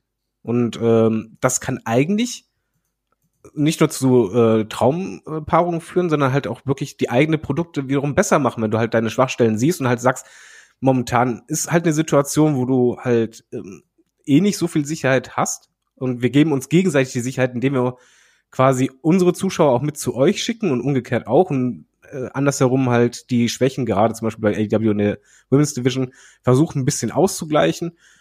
Ich finde, das ist gerade ein bisschen so, als wenn da halt so zwei Geschäftsmodelle beim Wrestling sich aufbauen in Amerika. Ich finde es auf jeden Fall echt spannend. Und jetzt die äh, Anschluss- und Abschlussfrage zu dem Thema. David, glaubst du, AEW knackt in der kommenden Woche die Million? Weil diese Woche waren sie schon mit, ich glaube, 912.000, 913.000 äh, schon sehr, sehr gut. Also da hat Winter is Coming hat gezogen, trotz Game of Thrones Rip-Off. Äh, glaubst du, man schafft die Million jetzt mit diesen beiden großen Teasern, mit Sting und mit der Geschichte mit Impact und so? Es ist auf jeden Fall, glaube ich, genau das der Versuch. Und ich glaube, die Chance ist da, wenn ich halt sehe allein schon, dass das Sting-Debüt auf YouTube mittlerweile, glaube ich, 1,6 oder 1,7 Millionen Views hat. Das wird auf jeden Fall locker 2 Millionen knacken. Zusätzlich dann noch TNA. Es geht halt gerade durch die äh, Wrestling News auch durch. Ich sag mal einfach ja. Und äh, zumindest, ich würde mich einfach freuen, weil das wäre halt äh, ein sehr großer Moment. Ja, also ich bin auch mal gespannt. Kai, glaubst du, dass, dass hier äh, AEW die Million knackt? Ja, also gehe ich ehrlich gesagt stark von aus. Also mit dem, du hattest jetzt eben das große Omega gegen äh, Moxley-Match. Ich glaube halt schon, dass jetzt die Leute sehen wollen, was Sting macht, was ein Sting zu sagen hat. Also das ist halt schon ein Name, der zieht. Der ging ja auch äh, AEW äh, weit über die Grenzen der, der Wrestling-Bubble hinaus. Das ist ja auch äh, noch anderweitig groß äh, angeteasert worden. Und ja, äh, ich bin, ich bin gespannt, wo es, äh, wo es hingeht. Da für AEW ist auf jeden Fall eine super spannende Entwicklung, über die sich, glaube ich, einfach jeder Wrestling-Zuschauer freuen kann. Das habe ich auch, das Gefühl habe ich auch gehabt, als ich eure Nachrichten gelesen habe, die ihr bei uns ankamen, dass alle wirklich euphorisch sind. Und das finde ich gut, weil sowas braucht man jetzt auch gerade in der aktuellen Zeit. Ähm, der Jonas fragt noch, ähm, auch passend zur aktuellen Zeit, ähm, was sagt ihr zu den Gerüchten, WrestleMania ins Raymond James äh, Stadium, der eigentlich Austragungsort von WrestleMania 36, zu verlegen und dabei 15.000 Fans zuzulassen? Ähm, Kai, ich glaube, aktuell Prognosen über irgendwas zu fällen, was äh, theoretisch in ja, vier, fünf Monaten oder drei, vier Monaten stattfinden soll, ist schwierig, oder? Also ich kann nur sagen, ich kann es mir absolut nicht vorstellen, äh, wenn man sich so die aktuellen Zahlen und Entwicklungen anguckt. Aber unabhängig von Corona hätte ich natürlich mega Bock drauf, ne? Das mal jetzt irgendwie wieder mit Fans irgendwas zu haben und gerade auch eine WrestleMania oder sowas. Und klar würde ich auch mit Kusshanden Rumble mit Fans nehmen. Ähm, aber da muss man einfach gucken, was geht und was Sinn macht. Und ich glaube, statt, Stand jetzt macht's keinen Sinn. Sehe ich auch so. Stand jetzt. Außer es passiert irgendein Impfwunder oder irgendwas anderes Wundersames, was ich mir aber aktuell beim besten Willen ähm, nicht vorstellen kann. Kai, äh, David, wie siehst du das? Ich bin da nicht ganz so skeptisch gegenüber. Also ich bin äh, aktuell würde ich halt das auf keinen Fall machen, aber das ist halt noch lange hin und äh, ich denke einfach daran, momentan ist halt USA auf einem Rekordjagd sondergleichen, was Corona angeht. Und sobald Biden dran ist, will er ja zum Beispiel einen Monat Maskenpflicht äh, landesweit einführen. Äh, ich glaube, es wird entscheidend sein, wie äh, die ersten Monate von Biden sich auswirken. Und zusätzlich ist es halt auch so, je wärmer es wird, desto anders wird wieder auch das Verhalten sein, zusätzlich Impfstoff. Und es ist halt ein sehr großes Stadion, 15.000 Fans, das kannst du halt mit sehr viel Abstand eigentlich machen und äh, hast halt auch noch die ganze Zeit Zug ich würde abwarten. Ich will es noch nicht abschreiben. Ich äh, will auf keinen Fall Rumble mit Zuschauern dieses Jahr sehen, weil das ist einfach vom Zeitpunkt her bis dahin ist es unmöglich. Aber WrestleMania ist nun mal einfach in einem Zeitraum, wo es wärmer ist und wo es noch lange hin ist. Und ich glaube, da könnte es vielleicht klappen. Ah ja. Ähm, der Jonas fragt noch, gibt es auch bei euch Superstars wie beispielsweise Luke Harper 2017, bei denen ihr oder man dachte, es ist jetzt soweit, ähm, die dann aber danach oder noch im Push im Nichts landeten. So, kurz sacken lassen. Luke Harper ist so ein Klassiker. Man hat ja auch, ich habe da an, an einen Rusev gedacht, der hat zwar nie einen Push bekommen, aber da hat man auch gedacht, so jetzt ist es soweit, der kann groß werden. Und jetzt äh, Samiro und auch irgendwie nicht so richtig geil, muss man leider sagen, bei AW. Also mich holt er da überhaupt nicht ab. Ähm, Kai, fällt dir da jemand ein, wo du gesagt hast, Mensch, das ist jemand und der ist gerade auf dem, der, der strebt vielleicht gerade nach oben und nach was Höherem und dann klappt's dann doch nicht? Mehrfach Dolph Ziggler. Das ist auch die Klassiker-Antwort, oder? Ja, aber ist halt wirklich so, ne? Also, Ziggler ist wirklich das Paradebeispiel, wo du, der mehrere coole Momente hatte, sei es Cash-In, sei es Survivor Series, auch da nochmal Grüße ans Ding. Ähm, wo du auch gedacht hast, so, also spätestens bei Series hast du gedacht, okay, jetzt, aber jetzt passiert es. Und dann Ja, da hat glaube ich, jeder gedacht, da ist ein Plan hinter und dann kam doch nichts. David, hast du noch jemanden? Also, Ja, Bray kein Wyatt. Bray Wyatt, ganz klar. Weil Bei Bray Wyatt hattest du anfangs wirklich dieses Gefühl, oh, da kommt der quasi Nachfolger vom Undertaker. Äh, es, es klappte halt alles und dann lässt du ihn halt kein wichtiges Match gewinnen. Kann man, glaube ich, alle nehmen. Ja. Ähm, der Jonas fragt noch, ähm, war die Seven-Promo von Dustin Rhodes damals bei der WCW geskriptet oder geplant? Äh, geskriptet oder geworkt quasi. Ähm, da geht es darum, dass dieser Seven-Charakter wurde ja im Vorfeld ähm, ganz groß mit Vignetten eingeführt. Ne? Ähm, ganz creepy Geschichten, wo er äh, am Fenster von einem kleinen Jungen gesessen hat und äh, so ein bisschen gruselig vor sich hingeredet hat. Und dann ist Dustin Rhodes ja in diesem ja fast schon Undertaking S-Kostüm äh, äh, da debütiert mit weiß geschminktem Gesicht und hat dann aber gesagt, ähm, ne, wegen so einem Scheiß wie diesem Gimmick habe ich die WWE verlassen. So sinngemäß, WWF damals. Ja, vor allen Dingen, er wollte ja eigentlich äh, ke- keine Maske mehr tragen und so weiter und so fort. Genau, und deswegen ist die Frage, war das ein Shoot oder war das ge geskriptet, äh, David? das war ein Shoot, meiner Meinung nach. Weil das war auch die Zeit, wo du mehrere äh, Promos hattest, wo du einfach äh, merktest, okay, das ist halt äh, echt. Genauso wie ein Ric Flair, der halt einfach sagt, von wegen, ja, dann feuer mich doch und so. Äh, das passt für mich einfach rein, weil das die Zeit war, wo bei WCW wirklich diese dieses Chaos und diese Unzufriedenheit war, dass halt auch vor der Kamera äh, man sich nicht unbedingt an Skripte gehalten hat. Ähm, ich bin mir relativ sicher, dass es geskriptet gewesen ist, weil diese Promo im Vorfeld schon auf sehr, sehr viel Kritik gestoßen ist. Ähm, und ich glaube, man hat da ein bisschen kalte Füße gekriegt und hat dann eben quasi so eine Art Reality-Ausweg hier rausgenommen. Ähm, der Seven-Charakter, das hat ja so ein bisschen was von von Kinderverführung gehabt und so. Der war ja schon sehr, sehr grenzwertig in seiner Darstellung. Ähm, und entsprechend hat man sich da, glaube ich, einfach was anderes überlegt. Und diese Art und Weise, wie das vorgetragen worden ist, passt ja auch. Also es war quasi so eine Art Workshoot, so würde ich es einfach mal ähm, bezeichnen. Ähm, der André fragt noch per Mail, ähm, in einem eurer Podcasts hattet ihr, hat, hatten wir mal gefragt, ob wir auch mal Stables bei den Helden aus der zweiten Reihe machen können. Und er hatte da Bock drauf und äh, würde da gern die Nation of Domination hören. Wir werden mal schauen, ob wir das machen. Und dann fragt er noch auch wieder eine WCW-Frage. Also WCW scheint gerade bei euch hoch im Kurs zu sein. Vielleicht auch das bedingt durch die aktuellen Entwicklungen. Ähm, er fragt, was war eigentlich der Sinn dahinter bei der WCW, dass man disqualifiziert wird, wenn man den Gegner über das Top Rope wirft? Ähm, er schaut sich gerade äh, alte WCW-Pay-Per-Views aus Anfang und Mitte der 90er an und er vollkommen überrascht, dass diese Regel da zum Tragen kommt. Ähm, übernehme ich auch einfach mal hier die Frage. Ich bin mir relativ sicher, dass die Regel aufgekommen ist bei Bill Watts und Bill Watts hat damals ähm, sehr, sehr viele merkwürdige Regeln eingeführt. Unter anderem auch, dass die Ringmatten draußen entfernt wurden, weil äh, damit es echter wirkt. Und man hat diese Regel, glaube ich, zum einen verwendet, damit man sich so ein bisschen von anderen Produkten absetzt. Zum anderen, weil du dadurch eine Möglichkeit hast, ähm, einen Heal ähm, neue Taktiken zu geben. Der, der, der, der, der ist so böse, wenn der Ringrichter nicht zuschaut, dann wirft er den Gegner über das, über das Top Rope nach draußen. So ein großer, krasser Sturz auf den harten Betonboden und so. Ähm, und weil man damals nicht wusste, wo man hin mit dem Produkt. das ist, glaube ich, so die, die dritte Geschichte. Ich glaube, man wollte sich absetzen, aber ich fand die Regel auch immer ein bisschen merkwürdig. Vor allem, weil sie dann ja auch beispielsweise bei Battle Royals komplett außer Kraft gesetzt worden ist. So, ähm, ich mache erstmal noch hier die einen Fragen, weil wir haben noch, der, der Andreas wollte uns ein bisschen auf die Probe stellen hier mit zwei Fragen, die wir gleich drauf eingehen. Ähm, der äh, Rookie-Mann äh, fragt per Instagram, äh, Frage an Kai, wie eng siehst du als Schalke-Fan eigentlich die Rivalität zwischen Schalke und Dortmund?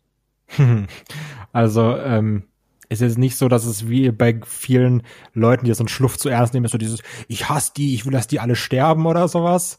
Ähm, aber es ist schon so, dass ich denen auch keinen Erfolg gönne. Das definitiv nicht. ähm, bin auch ganz klar immer gegen die. Ähm, aber es ist jetzt nicht so, wenn ich jetzt sage, Mann, jemand ist so, ich sag nicht Dortmund, ich sage irgendwie Lüdenscheid oder sowas, so das nicht. Da, da kann ich schon mit leben. Ähm, und ich könnte auch auf jeden Fall mit jemandem befreundet sein, der, der Dortmund-Fan ist, ausnahmsweise. Aber es ist halt schon, wenn ich hier irgendwo sehe, so, ich habe das auch automatisch drin, wenn ich ähm, Auto fahre oder sowas, auch mit meiner Freundin und da hat irgendwie vorne jemanden äh, dortmund Ja. auf, auf, auf, auf so, ah, guck mal, was ein Wichser, ich hasse den. Das habe ich bei Essen dann. Äh, Geil. ja, also passt ja mit Wuppertal und Essen. Habt ihr dann auch so von wegen so, äh, bei mir macht mal meine Frau, dass sie sagt, fahr den einfach rein in den Arsch. Ja. Dann bin ich auch so, siehst du, man sieht schon, wie der Auto fährt und so. Ja, ja das schon. Also das, das Okay. mag ich auch. Also ich finde, das gehört auch dazu. Wechselst du die Straßenseite, wenn da jemand in Schwarz-Gelb äh, auf dich zukommt? Ich schlag dem einfach ins Gesicht. Der, der Kai hat sich, glaube ich, in seinem Leben noch nie geprügelt, oder? Muss man mal hier mal, weil so viel Gewaltandrohung. Hast du dich schon mal geprügelt, Kai? Nee, habe ich nicht. Bin nämlich Siehste? ein äh, sehr zuvorkommender Mensch. Siehst du? Ähm, der Rookiemon fragt noch, ähm, welche Wrestlerin gefällt euch technisch am besten und welche findet ihr overrated?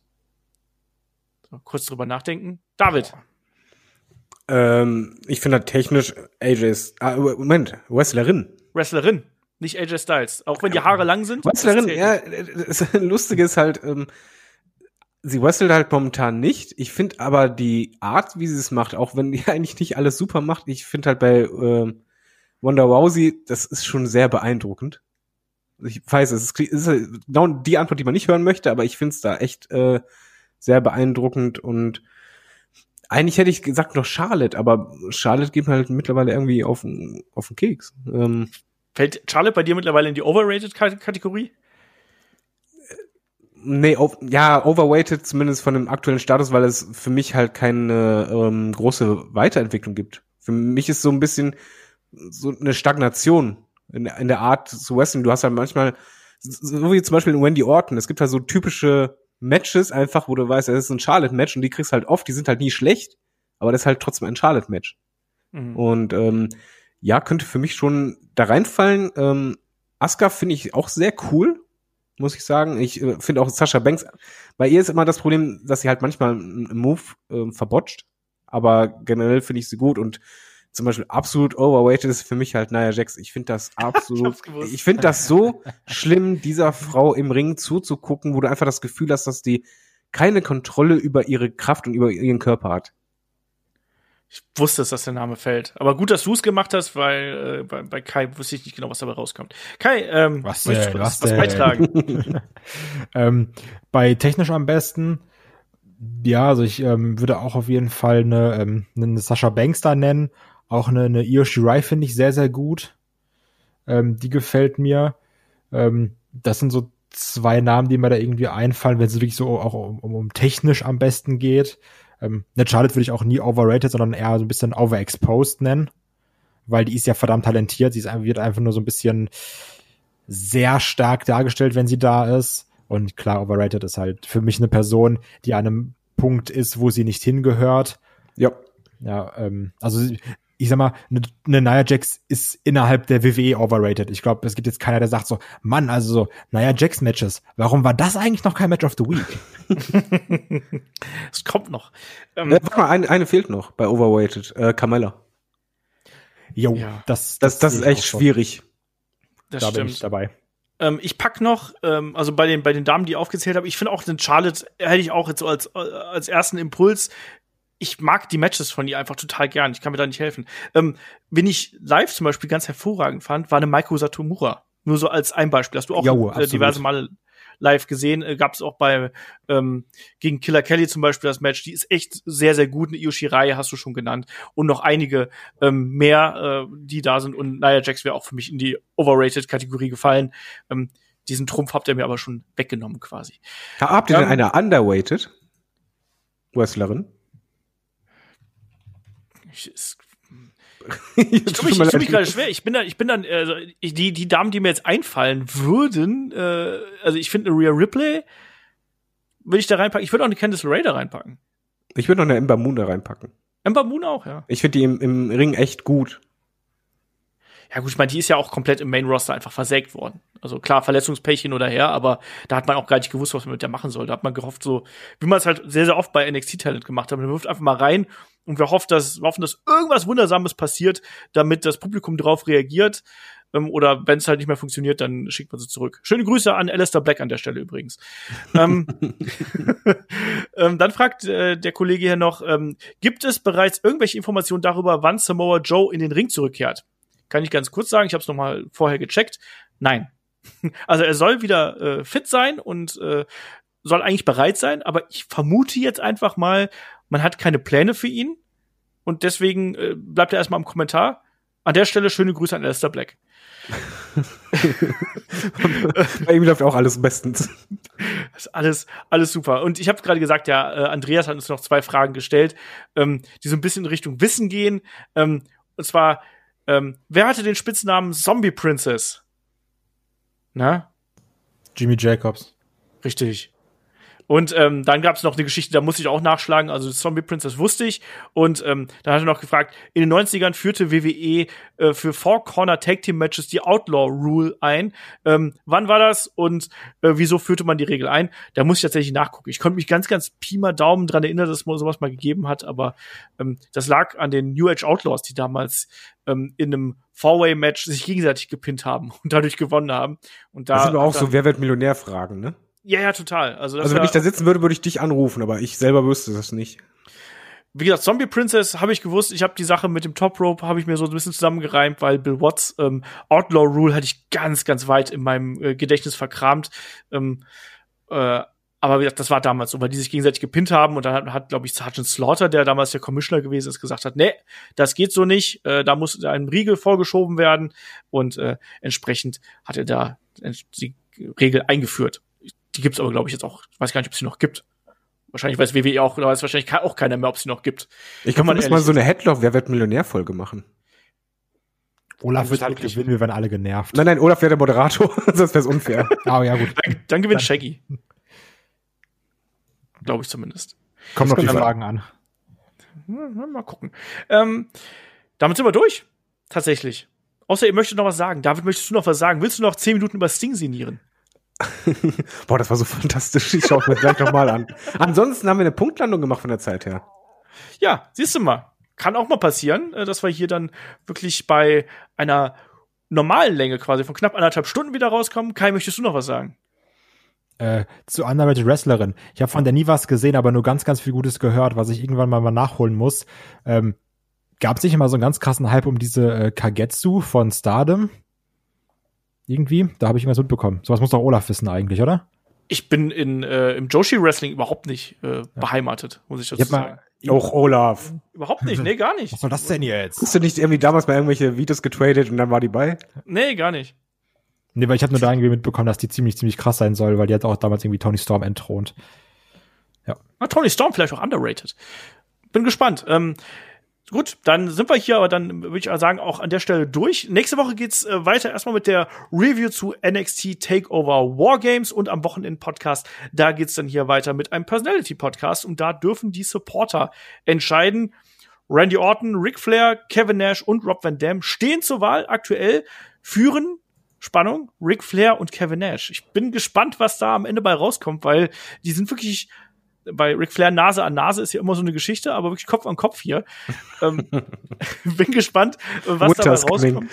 Und äh, da werde ich dann mit dem Shaggy äh, eine Runde drüber plaudern. Und äh, in dem Sinne, ähm, wenn ihr uns unterstützen wollt, könnt ihr es gerne machen. Ähm, Patreon und Steady, patreon.com slash headlock.de oder steadyhq.com slash headlock.de und wenn ihr ähm, was Neues zum Anziehen haben möchtet, dann schaut gerne mal bei SL Wrestling vorbei, äh, in unserem Shop.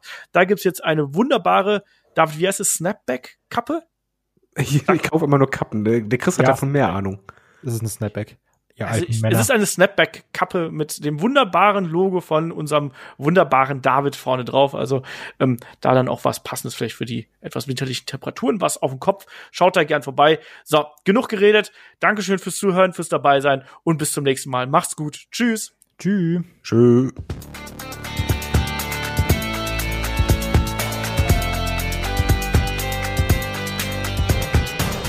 Headlock, der Pro Wrestling Podcast.